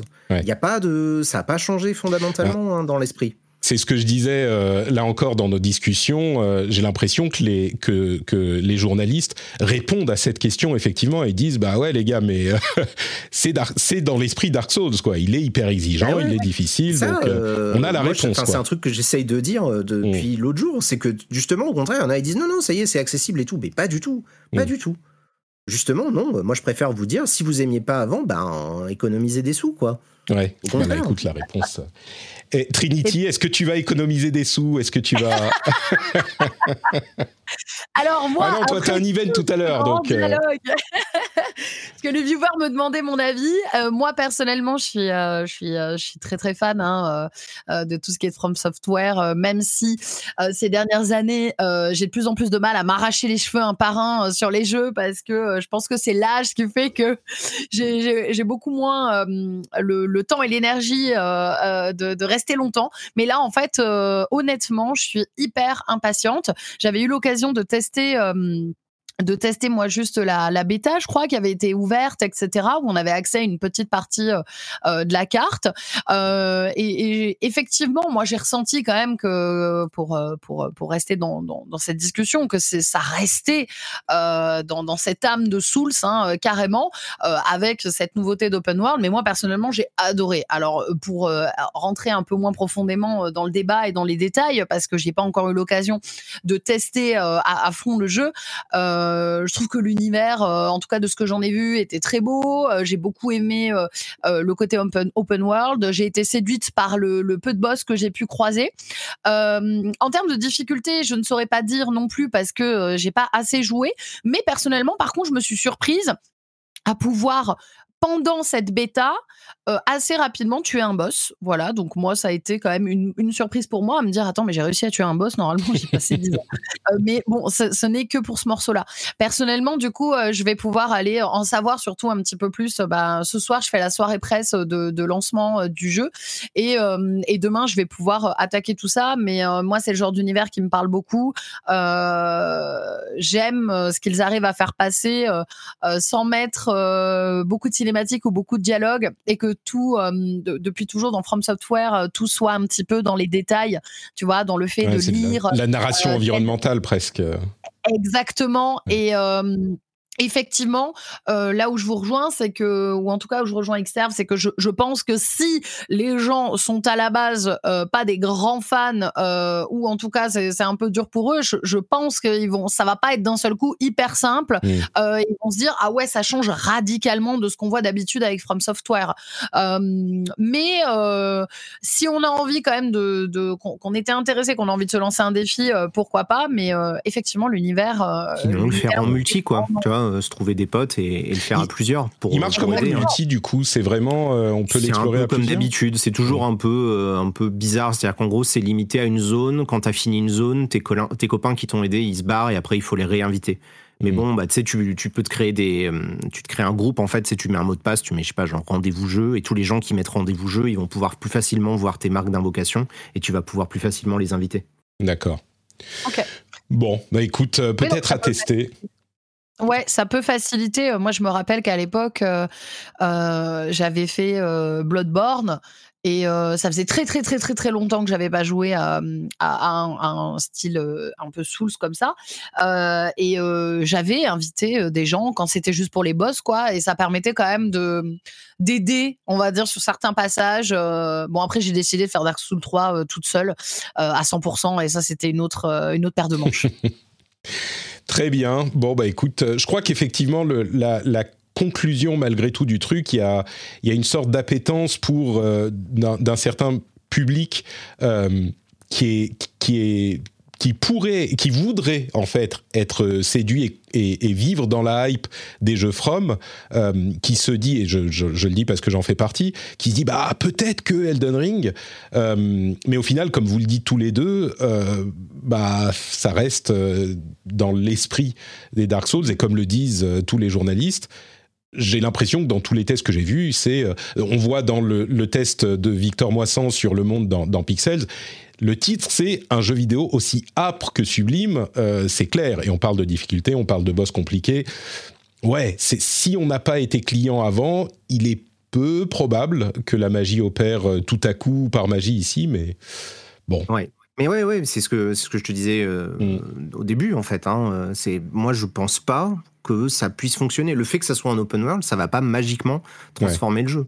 Au contraire, il est plus dur, il est plus long. Il y a peut-être 6 ou 7 fois plus de boss que dans les anciens. Enfin, a priori, pour quelqu'un qui aime pas ça, il y a aucun argument pour. Par contre, mm. si tu es un minimum sensible à ce délire de challenge et que ça te dérange pas de t'y investir, le jeu propose des choses qu'on n'a jamais vues avant. Et vraiment, je, je sais que dit comme ça et sans argument ou sans exemple, c'est compliqué, mais non mais c'est bien, j'apprécie l'absence de spoiler. Moi, c'est un truc qui me qui me parle. Eh, je fais attention parce que c'est chiant, tu vois. je veux pas vous spoiler des trucs euh, parce que justement le plaisir de la découverte, c'est ça. Tu vois, mm. euh, voilà, moi, moi je sais que quand je commencerai mes guides, je vais laisser passer un peu de temps parce que ça sert à rien de, de, gâcher le truc des gens qui veulent se jeter dessus à la sortie. ce plaisir de découvrir des choses, d'avoir l'impression comme ça d'être dans un, dans un univers tellement fantastique qu'on ne voit pas dans d'autres jeux vidéo. J'ai pas un seul autre jeu qui me fait vivre un truc pareil. Et, et je le redis, et je l'ai dit mm. sur Twitter, bon courage à tous les studios qui vont faire des open world maintenant. Parce qu'à partir de là, alors évidemment, les GTA, les machins, ça va se vendre. Mais euh, là, chez Bethesda, euh, quand ils bossent sur Skyrim 2 ou Starfield ou des trucs comme ça, euh, je pense qu'après ce week-end, ça va transpirer sec, hein, parce qu'il va falloir. C'est un moment Breath of the Wild. c'est un moment Breath of the Wild pour toi? Ah oui, évident. Enfin oui. oui. C'est c'est marrant parce que évidemment ce que tu dis est une euh, enfin ce que tu disais tout à l'heure sur l'influence des Dark Souls dans l'industrie est une euh, enfin une, vérité bien connue. Euh, mais peut-être que même si on retrouve pas un pour un ces éléments bah clairement l'influence de Dark Souls elle est indéniable. Il y a énormément de jeux qui sont passés à quelque chose de, de bon enfin bref on va pas reparler de l'influence des Dark Souls mais elle est complètement indéniable, même si ça ne veut pas dire que euh, tout le monde s'est mis à faire des Dark Souls. Mais par contre, les mécaniques et les, les, éléments se sont C'est vrai que je comprends, euh, pour, je comprends pourquoi c'est pas clair quand je dis ça. C'est pas sur les mécaniques que je dis ça. C'est mm. sur la construction du monde, sur le design, sur le sound design, sur euh, le level design, etc. C'est sur ces aspects-là où c'est pas From Software qui transforme Dark Souls en, open world. C'est From Software qui donne une leçon de comment on fait un open world à tout le reste de l'industrie. Et ça, c'est un truc que j'ai pas encore trop trop vu dans les tests, euh, mais qui est développé euh, ici ou là. Et c'est de ça que je parle. Donc je suis désolé si c'était pas forcément très clair. Je dis pas demain tout le monde va doit faire un jeu gameplay Dark Souls. Non, mais par ah contre, moi je parlais, je parlais de l'influence des, Dark Souls effectivement sur. Ouais, ouais, ouais. Euh, non, non, mais c'est pour ça. Je, je me suis dit attends, il y a une confusion. Mais, mais non, mais complètement. Et, et l'influence, pareil, l'influence de, de, Breath of the Wild, euh, elle est évidente. Enfin, au-delà des copies un petit peu ridicules euh, qu'on voit à droite et à gauche, il y a quand même une influence euh, claire. D'ailleurs, j'imagine que Breath of the Wild a peut-être un petit peu inspiré Elden Ring, c'est possible. Mais bon, ah bref. clairement. Bah, en plus, ils ont réussi à enlever, tu vois, des petites erreurs, des petits soucis qu'il y avait dans Breath of the Wild. Ils, mm. ils gomment comme ça des trois conneries au passage, ils rajoutent un peu leur idée à eux, et ça marche bien, quoi.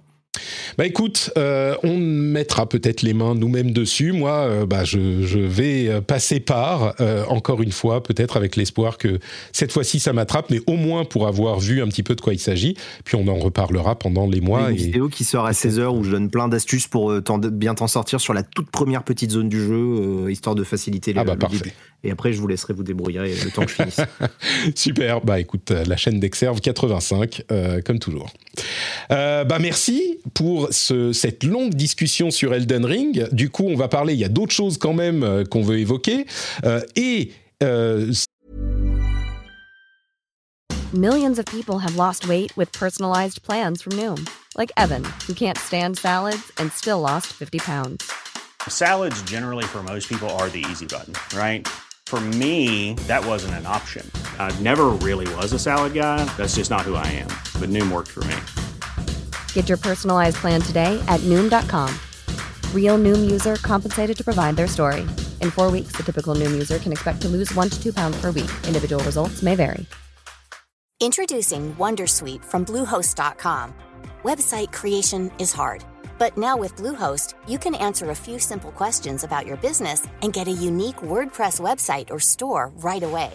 From there, you can customize your design, colors, and content and Bluehost automatically helps you get found in search engines like Google and Bing. From step-by-step guidance to suggested plugins, Bluehost makes WordPress wonderful for everyone. Go to bluehost.com/wondersuite. Trinity s'est mise à Dying Light 2 et Food Truck Simulator. Euh, Food Truck Simulator, super important bien sûr. Euh, mais Dying Light 2, c'est marrant, je voulais te poser la question parce que j'ai vu que Jika, euh, qui nous en parlait il y a quelques semaines, est encore dessus et il prend son pied dessus. Et c'est vrai qu'il y a beaucoup de gens qui reprochaient, je crois, avec euh, ou pas qui reprochaient, mais qui remarquaient qu'il tire, qu'il tire ses, qui, tire ses racines du début de sa conception, qui a quand même une dizaine d'années. Donc on retrouve des éléments de design qui sont un petit peu euh, peut-être euh, archaïques aujourd'hui. Mais pourtant, il y joue encore et, toi, tu as mis les, les mains dedans aussi. Qu'est-ce que tu en penses du coup de Dying Light 2 Il est sorti il y a trois semaines maintenant, je crois. Ouais, c'est ça. Alors moi, euh, bon, ça a été juste un peu particulier parce que j'ai pas euh, pu le continuer. J'ai envie de le continuer euh, parce que j'avais beaucoup de choses à faire. Mais effectivement, pareil pour moi, début un petit peu mitigé. tu vois, sur sur le jeu, quand les gens me posaient la question, j'étais là en live, je leur disais bah ouais, le, le jeu est bien. Bon, pas d'énormes prises de risque par rapport à Dying Light 1, un changement d'environnement, etc. Mais mais pour moi, il y avait il n'y avait pas non plus une étincelle de dingue. Alors, il faut savoir, il faut quand même remettre en contexte, c'est-à-dire que moi, Dying Light 1, je sais que ça a été un jeu qui a été acclamé par énormément de monde, que moi j'ai trouvé euh, très cool, mais ça n'a pas été mon jeu de zombies, euh, post-apo, etc. Euh, préféré. mais je l'avais quand même vraiment apprécié. Dans celui-ci, on change quand même pas mal d'univers, enfin en tout cas de, de décor, mais étonnamment, eh bien, c'est un peu pareil. Et d'ailleurs, euh, je citerai aussi mon conjoint parce que mon conjoint est un énorme fan du premier. Euh, et il est arrivé avec un peu cette, euh, cette a priori de ah, je sais pas trop, j'arrive pas à accrocher. Et ben, au fil du temps, à force d'y jouer et de faire les quêtes, eh ben je trouve qu'on se prend au jeu, euh, c'est le cas de le dire. Euh, et, euh, et, et j'ai fini par vraiment apprécier, avoir envie de, continuer, de découvrir un petit peu plus l'univers, etc. Et mon conjoint, c'est exactement pareil, c'est-à-dire qu'il l'a attaqué, il a commencé à me faire des comparatifs, il me montrait, il me fait regarde là, la, la lumière. Lui, il aimait bien le côté un petit peu dark, un peu gris qu'il y avait dans le premier, etc. Il trouvait pas qu'il y avait non plus une révolution sur le jeu. Et eh ben je le vois dès qu'il peut, euh, en train de jouer au jeu et en train de, de continuer parce que finalement, eh bien, on s'y prend. Donc, euh, très honnêtement, ça a été. Euh, excusez-moi, mon chien s'excite derrière en même temps. tu, lui, tu lui dis bonjour de notre part. Et finalement, ça a été quand même. Euh, eh ben un jeu que, que, que j'aime bien faire et sur lequel je prends du plaisir et puis il y a toujours quand même ce petit kiff entre la journée et la nuit euh, mmh. où, euh, où tout s'anime la nuit et tout devient beaucoup plus horrifique. C'est le, c'est le gameplay ou l'histoire ou le qu'est-ce qui t'a accroché en fait? Le, le fait d'explorer le monde avec euh, tu parles de alternance nuit et jour euh, avec les zombies alors, qui sortent, bah, tout ça euh, Moi, justement, ce qui m'avait séduite dans le premier, c'était ce côté, euh, euh, la journée, on est sur quelque chose d'extrêmement dynamique et on a vraiment l'impression d'être plus, je mets des très gros guillemets, dans un style, tu vois, comme on a pu avoir avec les Dead Island, Dead Rising, ce truc où on explose du zombie, tout en ayant quand même des histoires super, enfin, qui, qui, finalement nous intéressent par la suite. Et la nuit, il y a vraiment ce côté très horrifique où on se sent beaucoup plus en pression. Donc moi, le, le gameplay, je l'ai toujours trouvé euh, euh, assez séduisant, mais euh, mais finalement, c'est c'est c'est ouais les petites histoires, les petites quêtes. Moi, je suis une très grosse fan de de, de, de tout ce qui concerne les RPG et quand ça, ça fourmille un petit peu mmh. d'histoires parallèles. Et, et, là, il y en a, il y en a. Alors après, je, je peux pas non plus parler. Euh, j'ai pas fait 50 heures sur le jeu, euh, mais euh, j'aime beaucoup ce côté. on se balade, il se passe des voilà des petits événements. Le monde, quoi. Être dans le monde. Et, et c'est c'est ce que j'aime. mais je préfère le dire, euh, il n'en reste pas moins. Euh, comment dire euh, Ce n'est pas non plus pour moi le Gotti, quoi. Tu vois ouais, ouais. C'est que je fais un jeu sur lequel je passe un bon moment, c'est post-apo, c'est cool, etc. mais est-ce qu'ils ont pour moi réussi à égaler le premier? J'en suis pas sûr. Ah oui, d'accord, quand même il faut avouer que le, le, premier était quand même une, euh, une surprise. C'était un petit, une sortie, un succès sous-marin. Et bon, écoute, oui. en tout cas, tu y prends du plaisir et je crois que t'es pas la seule. J'ai l'impression voilà. qu'en fait, au moment de la sortie, il y a beaucoup de gens qui, qui ont dit OK, c'est cool, mais voilà, on l'aura oublié dans une semaine. Et ce dont on se rend compte maintenant, c'est qu'il y a plein de gens qui continuent à l'apprécier, continuent à passer du temps du temps dessus, euh, et peut-être même qui se retrouvera dans des listes de Gotti euh, à la fin de l'année. Donc, euh, pour certains, oui, oui, ça, j'en doute pas une seconde, mais c'est vrai que c'est. Il, en fait, je pense que c'est un peu. Tu sais, c'est un peu ce côté, ça arrive sur certains jeux, c'est un peu lent au démarrage pour mmh. vraiment te mettre dedans. Euh, en tout cas, je pense que il, il, souffre parfois un peu beaucoup de la comparaison forcément avec Dying Light 1. Tu vois, donc les, les, on a tendance à vouloir faire cette comparaison, mais euh, une fois qu'on est dedans, euh, je trouve que, que il fait il fait le taf comme on dit et, et on prend quand même pas mal de plaisir. Dying Light 2 euh, à garder à l'esprit du coup si vous aimez les jeux de zombies. Et alors, euh, la semaine dernière, euh, la, la, le mois dernier, tu nous parlais de euh, Station. Gas Station Simulator. Cette fois-ci, c'est Food Truck Simulator. Donc, on doit, c'est un jeu où on doit gérer un food truck on a oui, une... alors, vous savez, mon amour pour les jeux de simulation, je crois que ça va devenir ma spécialité avec les jeux d'horreur maintenant. J'y connais que dalle, alors j'écoute parce que je connais pas du tout. alors, en fait, euh, effectivement, là pour l'instant, euh, il n'y a que la démo qui est disponible. Food Truck Simulator, c'est un jeu qui est fait, si je ne m'abuse, par le studio qui a fait Gas Station et qui, euh, qui sort pas mal de simulateurs, mais qui sont très bons en fait. Parce que dans les simulateurs, on a un peu tout et n'importe quoi, du très bon au franchement très mauvais. Euh, là, en l'occurrence, euh, bien écoutez, si vous aimez les jeux de simulation, je vous conseille vraiment d'aller tester euh, celui-ci où on, on a notre food truck qu'on va pouvoir améliorer, etc. On a accès à une carte qui nous permet d'aller de point en point en fonction des horaires et tout simplement de vendre notre nourriture. Alors, le, il est Mais assez est, complet. Pardon, hein. de point en point, c'est carrément un monde modélisé en 3D. Hein. On, on, conduit ouais, le camion. Ça, c'est ça. Exactement, ouais. C'est un, mini open world. Hein, là, on n'est pas du tout au niveau de Ring. Mais, euh, mais en fait, en fonction des, des, des, zones où on va aller, donc par exemple, là, on voit euh, sur, sur la vidéo qu'on est dans un parc, mais parfois on va être à la sortie des boîtes de nuit, etc. Et eh bien, au fur et à mesure, en fait, on va, on va débloquer des recettes parce que les gens ne mangent pas la même chose au parc que, que par exemple, à la boîte de nuit. Et en fait, on doit donc à la fois gérer nos horaires, on doit améliorer notre camion, acheter du matériel, faire nos courses pour pré-shot justement tout ce qui concerne bah, les ingrédients et tout. Donc, on peut après être en Ça, c'est en menu, j'imagine. C'est en menu les, courses. Tu vas pas aller jusqu'au magasin et faire tes courses avec ton caddie dans les dans les allées du magasin, si? Non, quand ouais, En fait, tu les commandes. Je, ne connais plus le nom de la demoiselle, mais tu, tu, passes une commande et ensuite tu vas chercher. Par contre, à l'instar de d'un cooking simulator, qui est un excellent jeu de simulation de cuisine, celui-là qui assez assez connu, on va devoir préparer tout, c'est-à-dire découper les tomates, découper les oignons, etc., etc. Donc c'est quand même assez poussé. C'est un jeu qui mélange pas mal de types de gestion, donc la confection des recettes, la découpe, la gestion, etc. Donc vraiment, la démo est sortie le 21. N'hésitez pas à aller le tester. Il est censé sortir bah, cette année. Et, et, moi j'aime beaucoup ce studio qui a déjà été qui a déjà fait Gas Station Simulator, qui était vraiment très très bon. Alors je sais que pour certaines personnes ils sont là, mais mais, mais comment des gens peuvent aimer jouer ah je, trouve ça a l'air assez complet hein, quand tu le présentes comme ça, euh, mine de rien. C'est hyper complet et, euh, et moi j'adore, je passe des super moments dessus. Et puis il y a même des moments de stress, hein. tu sens le rush euh, de quand il y a trop de monde qui arrive, qui te demande des recettes. Donc excellent jeu de simulation qui arrive prochainement. C'est quoi, c'est genre un peu Cook Serve Delicious ce passage-là ou c'est un peu différent quand même? Ouais, il y a un peu ce côté-là, mais Cook Serve Delicious, euh, je me rappelle plus, mais tu sais, c'est vraiment de l'assemblage. Euh, Je sais, sais plus si c'est toi qui prépares. Là, tu as vraiment tout le côté euh, technique où tu dois euh, utiliser ton couteau, découper, etc. Donc, ah oui, d'accord, ok, ouais. C'est au clavier et à la souris? Oui, clavier souris. D'accord, donc tu manipules les trucs avec la, avec la souris pour couper tout ça. D'accord. Très bien, donc c'est Food Truck Simulator. Il y a une démo qui est disponible tout de suite sur Steam et il sortira un petit peu plus tard. Euh, bah écoutez, moi j'ai également euh, joué un petit peu. Alors je peux parler en quelques mots de Horizon Forbidden West, dont on a parlé il y a euh, quelques, enfin la semaine dernière déjà.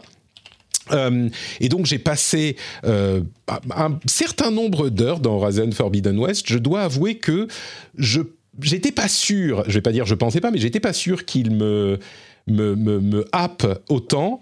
Euh, et clairement, moi, je faisais partie de ceux qui avaient beaucoup apprécié le premier à sa sortie euh, euh, et, et, qui, est, bah, qui attendait le deuxième avec grande impatience. Et bah, la formule fonctionne toujours super bien. c'est vraiment un, là où, bah, à l'époque, Breath of the Wild et peut-être aujourd'hui Elden Ring, comment dire, changer la vision qu'on a de, l'open world ou qu'on peut avoir de l'open world, euh, Forbidden West, enfin Horizon, c'est vraiment, bah, on prend ce qui y marche, euh, ce qu'on sait, ce dont on sait que tout le monde aime, mais on va le faire super super bien. Et bah là, c'est un petit peu la même chose. On a une première mission d'une heure ou deux qui euh, est la, le pré-tutoriel, puis une première zone qui est le euh, tutoriel, et puis une deuxième zone qui est beaucoup plus grande où on est un peu lâché, et là on est euh, vraiment un petit peu plus libre. Et après, ça s'ouvre vraiment. Et j'ai l'impression, alors j'ai pas beaucoup avancé encore, donc je vais pas en parler trop. Et puis de toute façon, pour pas spoiler, mais j'ai l'impression que l'histoire se, se délivre vraiment sur la longueur, comme c'était le cas pour le premier. Et euh, on a une, aventure euh, qui, qui prend son temps, vraiment. Euh, et, au-delà de ça, effectivement, ils ont complètement pris des notes sur ce que les gens n'aimaient pas, c'est ce que disait, c'est ce qu'on disait la semaine dernière, ce que disait Thomas la semaine dernière. Ils ont pris des notes sur ce que les gens aiment pas et ils ont juste tout corrigé autant qu'ils pouvaient. Et pour pas refaire tout ce qu'on disait la semaine dernière, je vais euh, mentionner deux choses. La première, c'est les scènes de dialogue qui sont, et on en a beaucoup entendu parler sur Twitter euh, depuis que le jeu est sorti, qui sont incroyables. Ils ont fait de la motion capture pour toutes les scènes de dialogue, mais toutes, et de la motion capture dans des détails qui sont invraisemblable. On a des, des animations, pas juste du corps, parce que tout le monde bouge en fait dans l'espace. C'est pas juste deux euh, personnages l'un en face de l'autre en champ contre champ qui vont pas trop bouger et qui ont des sortes d'animations de visage génériques, ce qu'on reprochait beaucoup au premier. Là, ils ont vraiment euh, euh, filmé toutes ces interactions comme dans un jeu comme The Last of Us au hasard, qui avait une animation vraiment excellente à ce niveau, mais dans un jeu à l'ampleur d'un open world comme, je sais pas, The Witcher ou un truc comme ça. Et du coup, quand on disait euh, la semaine dernière que euh, Sony a ouvert le portefeuille, mais c'est, j'imagine même pas quel l'argent que ça a coûté de faire tout ça, parce que on a toutes les micro-expressions, les mouvements d'yeux, les petits plissements de sourcils, les lèvres qui bougent à peine, c'est incroyable les histoires sont engageantes, euh, même les, quêtes secondaires sont euh, relativement intéressantes. Il y a une pléthore d'activités, il y a tous les trucs genre le jeu de stratégie tour par tour, euh, comme on avait le Gwent dans Witcher. il y a les courses de, de, comment dire de, de machines. Enfin, il y a des tonnes d'activités, des tonnes de choses, trop, presque trop. On parlait du, du, de l'open world avec euh, l'arbre euh, de Noël qui s'affiche quand on ouvre la carte. Là, on est vraiment dans ce, dans ce, type d'open world là. Mais euh, clairement, c'est une super expérience, c'est super beau. Le reproche que je ferais, c'est celui que faisait bah, justement Benoît dans sa vidéo. C'était le reproche ah. qu'il avait trouvé au jeu. c'est le backseat d'Aloy qui parle tout le temps. On, en parlait un petit peu, Thomas euh, nous disait la semaine dernière que ça n'avait pas beaucoup dérangé. Moi, j'avoue que ça me, ça me tape sur le système, quoi. Au bout d'un moment, tu te dis, mais c'est bon. C'est comme tu le disais dans ta vidéo, que je recommande, Benoît. En fait, elle a tellement besoin d'expliquer, c'est les développeurs qui ont tellement besoin d'expliquer aux joueurs où ils sont et qu'est-ce qu'ils font pour qu'ils soient pas perdus, qu'elle parle tout, elle fait la narration sur tout. Et la narration en elle-même est pas gênante, mais on peut se retrouver dans des situations un petit peu ridicules où euh, elle fait deux pas et elle répète d'une manière différente ce qu'elle vient de dire quand on avait pris la quête. Genre, ah, euh, je dois maintenant aller trouver euh, les vélociraptors. Et puis tu te mets sur la route. Ah, je crois que les vélociraptors sont, par là. Hmm, les vélociraptors doivent arriver. Je dois leur prendre telle pièce pour la donner à machin.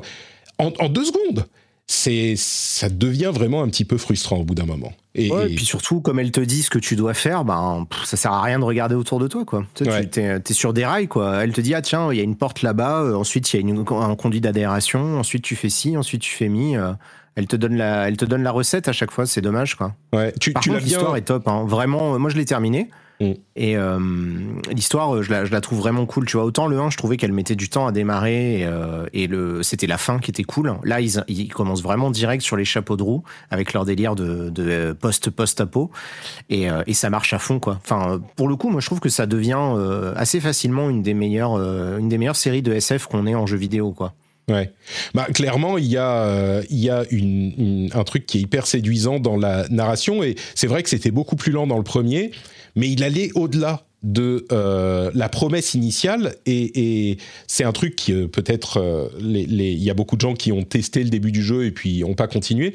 C'est effectivement un peu dommage parce qu'il va plus loin que ce qui enfin plus loin plus loin dans l'histoire qui est intéressante. Le gameplay lui reste assez égal à lui-même. Mais là on est effectivement dans un rythme qui est peut-être un petit peu plus soutenu. Et, et, un bon conseil moi que je donne aux gens c'est si ça vous saoule les open world comme ça mais que vous avez quand même envie de voir l'histoire parce que l'univers est sympa jouez-y en facile. Il y a un mode histoire vous passez à travers travers tous les ennemis, vous avez zéro besoin de farmer, de quoi que ce soit, et vous profitez du, c'est le gros kiff panorama, euh, gros robot, euh, histoire. Et moi j'ai fait toute la fin du jeu comme ça, et ben c'était génial. Vraiment, euh, j'ai surkiffé le jeu au moment où je suis passé en facile. Ouais.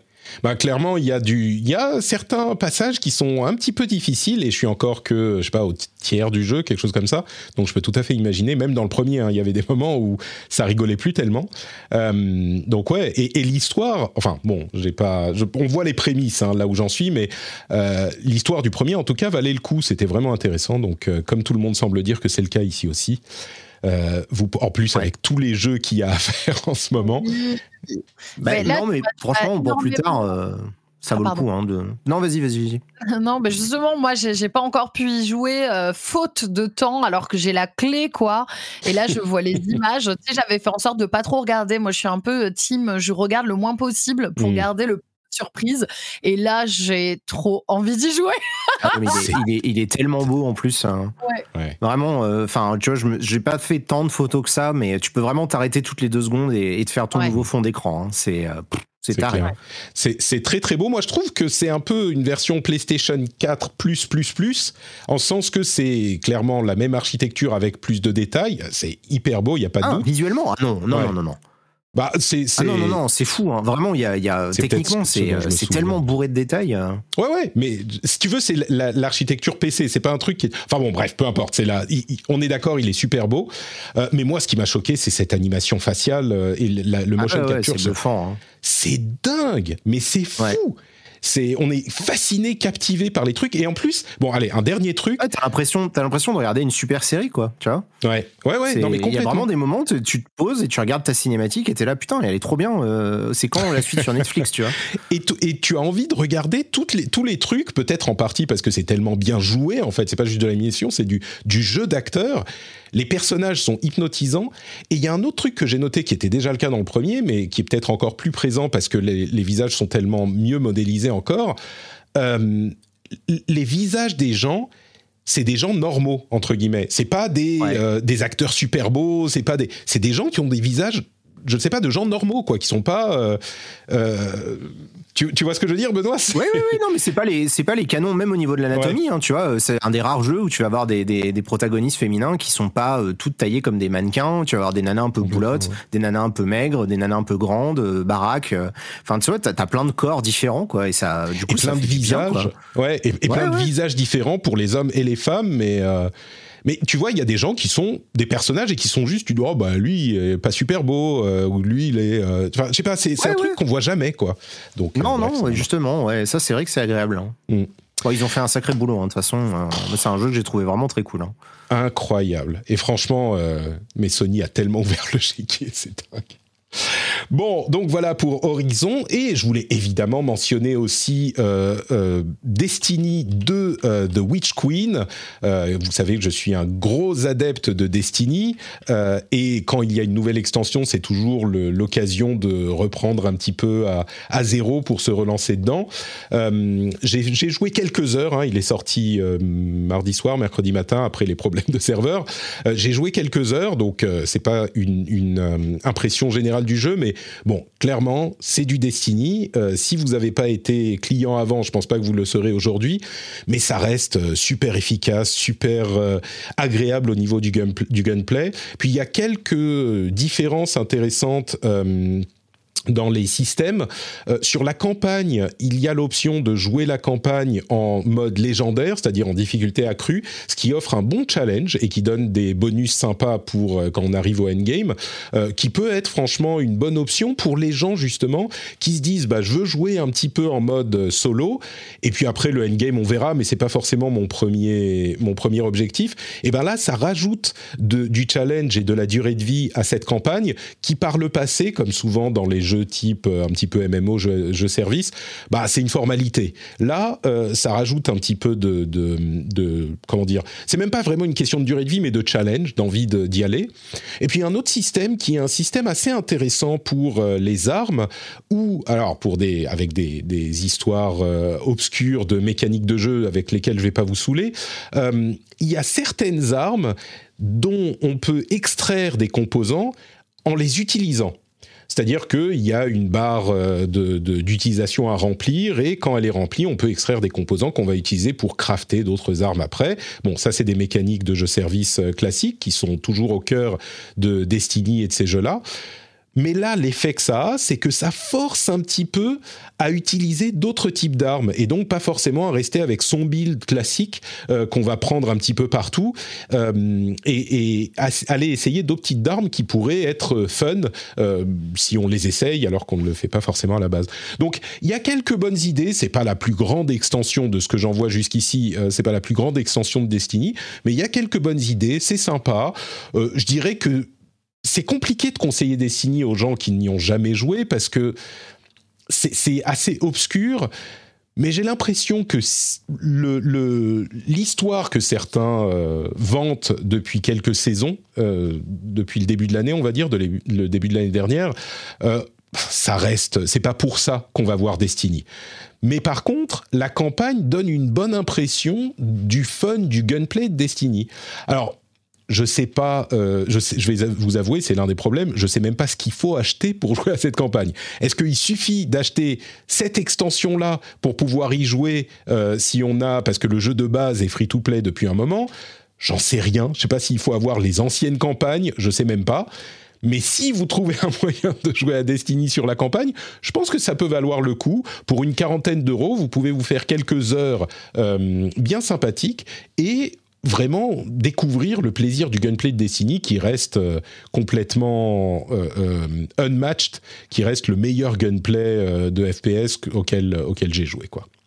Donc, mais ça, c'est parce que c'est des gens qui aiment Destiny qui le disent. Hein ah bah clairement. Non, sur le ah, sur le l'avis général de Destiny, c'est vrai, mais je crois que le gunplay fait assez. C'était juste pour te montrer le, ridicule de cette remarque au départ. Bah, le gunplay. Dire...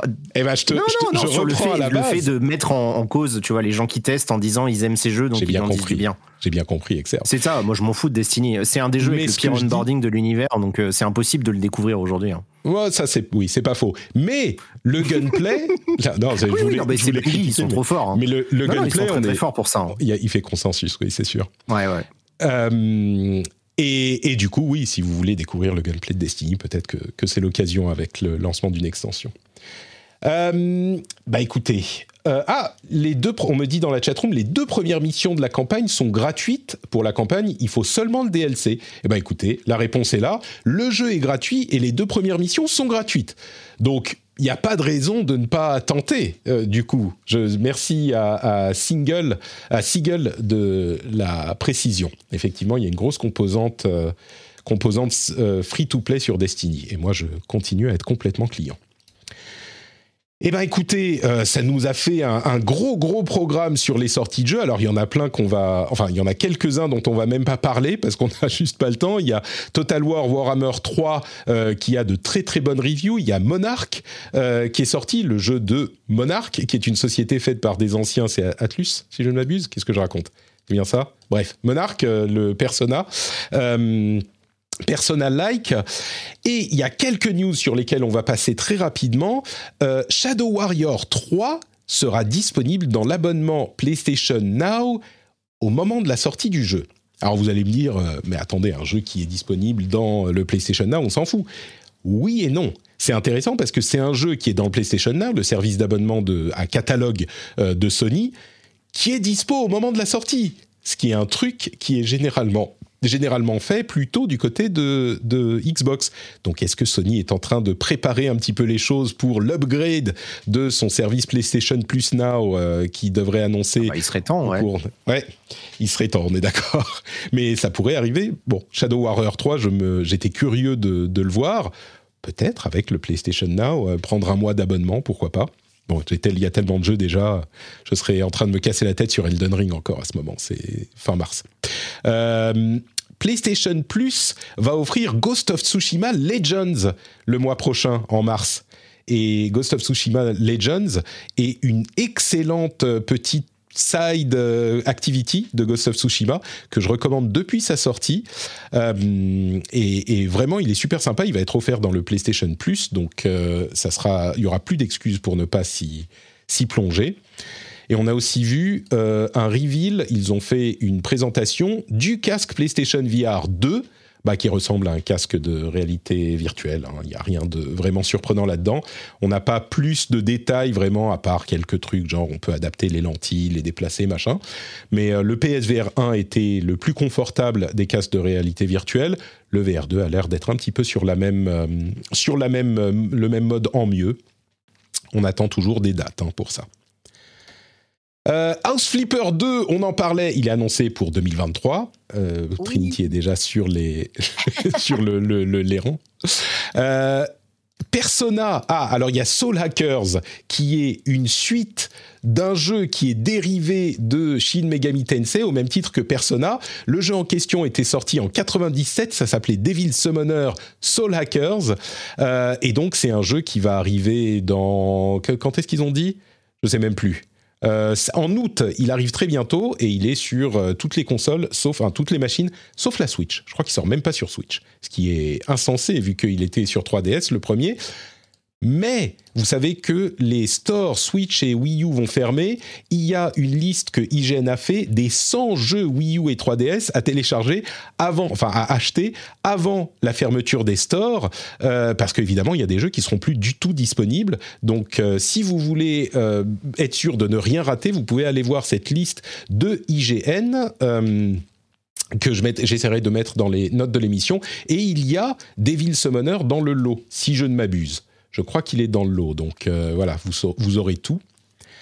Euh, le Steam Next Fest arrive dans quelques jours, le 28 février, donc plein de démos à tester sur Steam. Et il y a le euh, Steam Deck qui va arriver ce vendredi. On commence à avoir euh, un petit peu plus de détails. On peut tester les jeux de notre librairie de jeux Steam qui sont, s'ils sont compatibles ou pas avec le Steam Deck. Vous savez, c'est la, la fausse Switch, le Steam Deck, évidemment. et ça arrive donc là vendredi. Vous avez, vous avez précommandé, vous êtes intéressé par le Steam Deck ou ça vous dit pas du tout? Euh, Moi, j'ai rien pas du tout. pour l'instant. Euh, à voir. Euh, j'attends d'en voir un peu plus, en fait. ça peut m'intéresser, tu vois, notamment pour mes voyages. Bah oui, toi, avec Baluchon, tu vas parcourir le monde, donc. Exactement. Donc, mais pour l'instant, pas de précommande. J'attends. Jouer à Food Truck Simulator dans le train, quoi. Ou dans la bagnole. Enfin, je veux dire. c'est ça. Non, parce que Trinity a un, un, mobile home de designer spécialement pour elle et elle va faire des voyages partout en France dans le monde.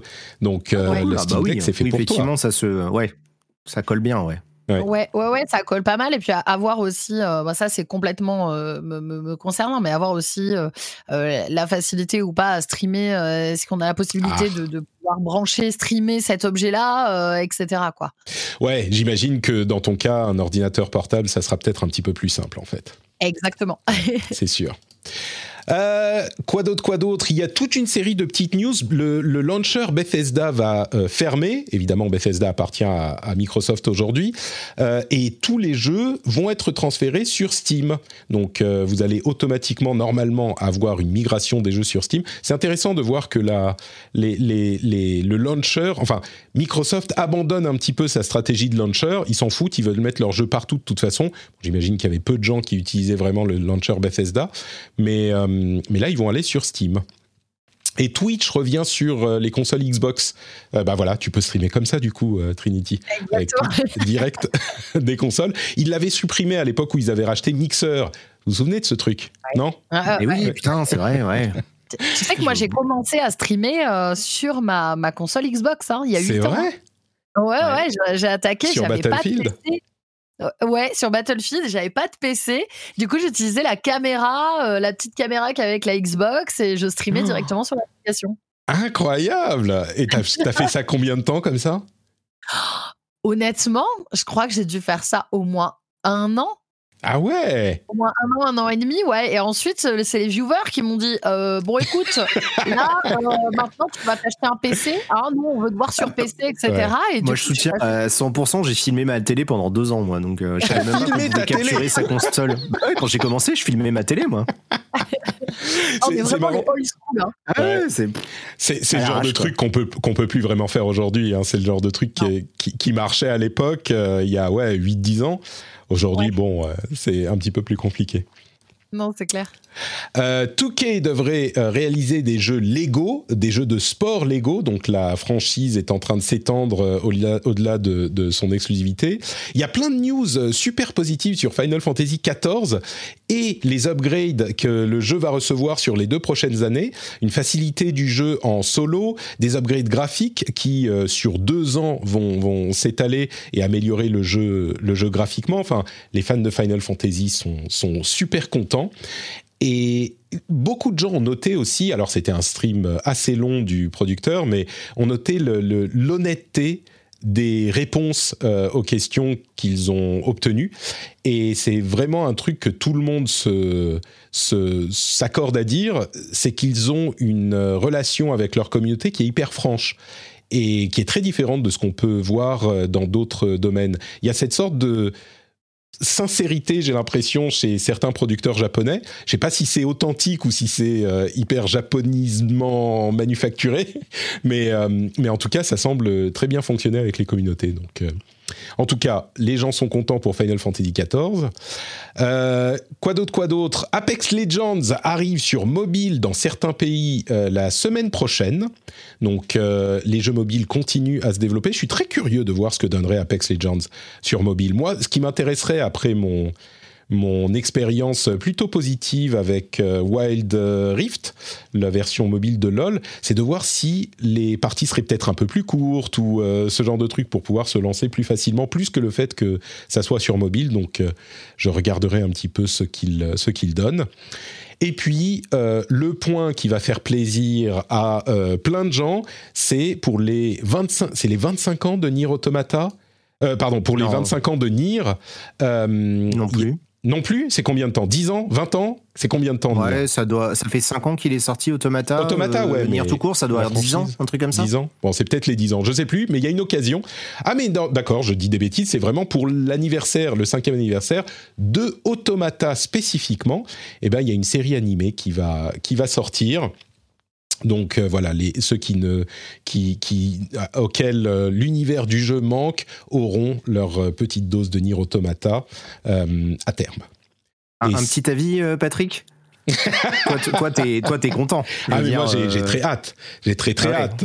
je, je, tu sais, je vais prendre du temps sur mon quatrième replay de Nier Automata, mon replay annuel de Nier Automata, pour euh, regarder le, bah Moi, c'est tout ce que je voulais savoir.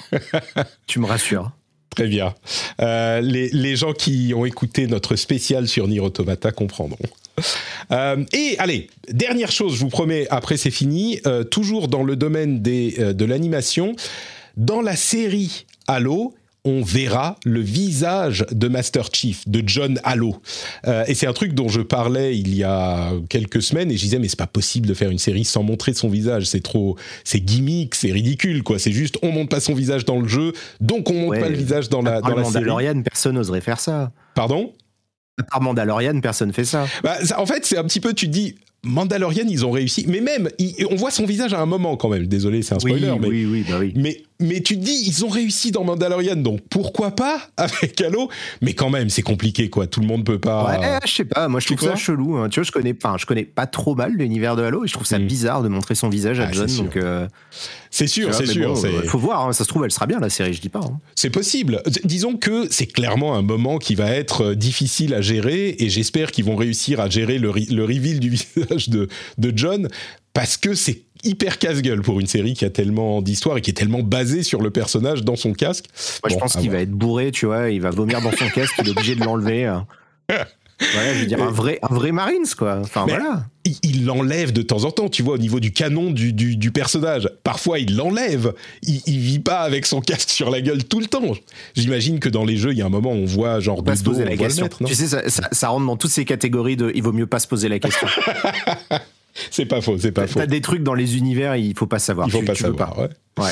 Bon bah écoute, euh, merci à tous les deux. Et ce qu'on veut savoir évidemment, c'est où on peut vous retrouver dans euh, l'internet quand vous n'êtes pas dans le rendez-vous jeu. On va commencer avec euh, Benoît, dont je pense qu'il est, c'est l'entreterre, c'est ça, qu'il est dans l'entreterre. Oui, c'est ça. bah, j'y suis en ce moment là. tout va bien.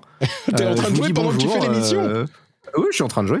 Mon et, Dieu euh, Et tout va bien. Voilà, je suis là-bas. Non, non, mais du coup, moi, je suis sur YouTube, c'est XRF85, Twitter pareil, et euh, j'ai un podcast euh, qui sort deux fois par mois qui s'appelle Fin du Game, qui, qui marche toujours très très bien. Excellent podcast, effectivement, que j'apprécie beaucoup. Et Trinity, où es-tu sur Internet, dis-moi? Eh bien, toujours pareil, je suis sur Twitch en direct presque tous les jours sur la chaîne Trinity. Magnifique. Il y a des choses qui se passent dans les, dans les jours à venir, au-delà de ton event ce soir tu vas faire des visites quelque part, euh, de la cuisine, euh, qu'est-ce qui se passe? Euh, Ouais, ouais, ouais, bien sûr. Alors bon, demain, gros gros événement effectivement, Elden sur la chaîne. Mais ouais, il y a toujours de la cuisine, du voyage. Il y a des très grosses choses en voyage qui arrivent prochainement. Voilà. Très bien. Bon, on en, on en euh, demande pas plus, on aura la surprise. pour exactement. Ma, pour ma part, c'est NotePatrick sur euh, Twitter, Facebook, Instagram, partout. NotePatrick.com pour les liens vers tout ce que je fais, donc les podcasts bien sûr, mais aussi la communauté Discord où on parle de plein de trucs et on est euh, super, c'est plein de gens super sympas qui parlent de jeux vidéo, mais pas seulement, de la tech et plein d'autres choses. Vous avez aussi le, la chaîne bah, Twitch si vous êtes en train d'écouter en podcast en ce moment. Vous pouvez regarder quand on enregistre le jeudi midi sur twitch.tv slash notepatrick ou alors sur euh, YouTube, vous pouvez regarder les replays, Notepatrick Podcast. Les liens sont sur notepatrick.com, c'est Notepatrick partout. Et bien sûr, pour soutenir l'émission, patreon.com slash rdvjeux. On était tellement emballés par nos discussions que j'ai même pas pensé à en parler en milieu d'émission. Donc, euh, bah, je vous le dis maintenant, patreon.com slash rdvjeux pour soutenir l'émission. C'est euh, un petit euro par euh, épisode si vous le souhaitez, ça peut monter un petit peu plus haut. Bien sûr, si vous ne pouvez pas vous le permettre, je suis très heureux que vous écoutiez l'émission de cette manière, mais si vous voulez soutenir un créateur sympathique, eh bien vous pouvez le faire sur Patreon. D'ailleurs, je crois que le Patreon, euh, fin du game est sur Patreon aussi, n'est-ce pas? Yes. Tout ça, et ça, ça continue de monter. On est impressionné par le succès du truc. Donc, euh, donc ça fait super plaisir de voir que ça marche encore. On a, on a d'autres idées du coup pour pousser le truc un peu plus loin. Donc euh, voilà. Eh ben, écoutez, euh, il y a pas, il y a le rendez-vous jeu, le, fin du game et plein d'autres choses sur Patreon. Donc, si vous voulez soutenir vos créateurs, c'est une option qui est disponible pour vous aussi. Et le lien est dans les notes de l'émission. Merci à tous les deux. Merci à tous de nous avoir écoutés. On fait l'after show dans un instant pour ceux qui soutiennent l'émission justement sur Patreon. Je suis sûr que ça va être bien agité. Et puis pour tous les autres, on se retrouve dans une semaine. Ciao à tous.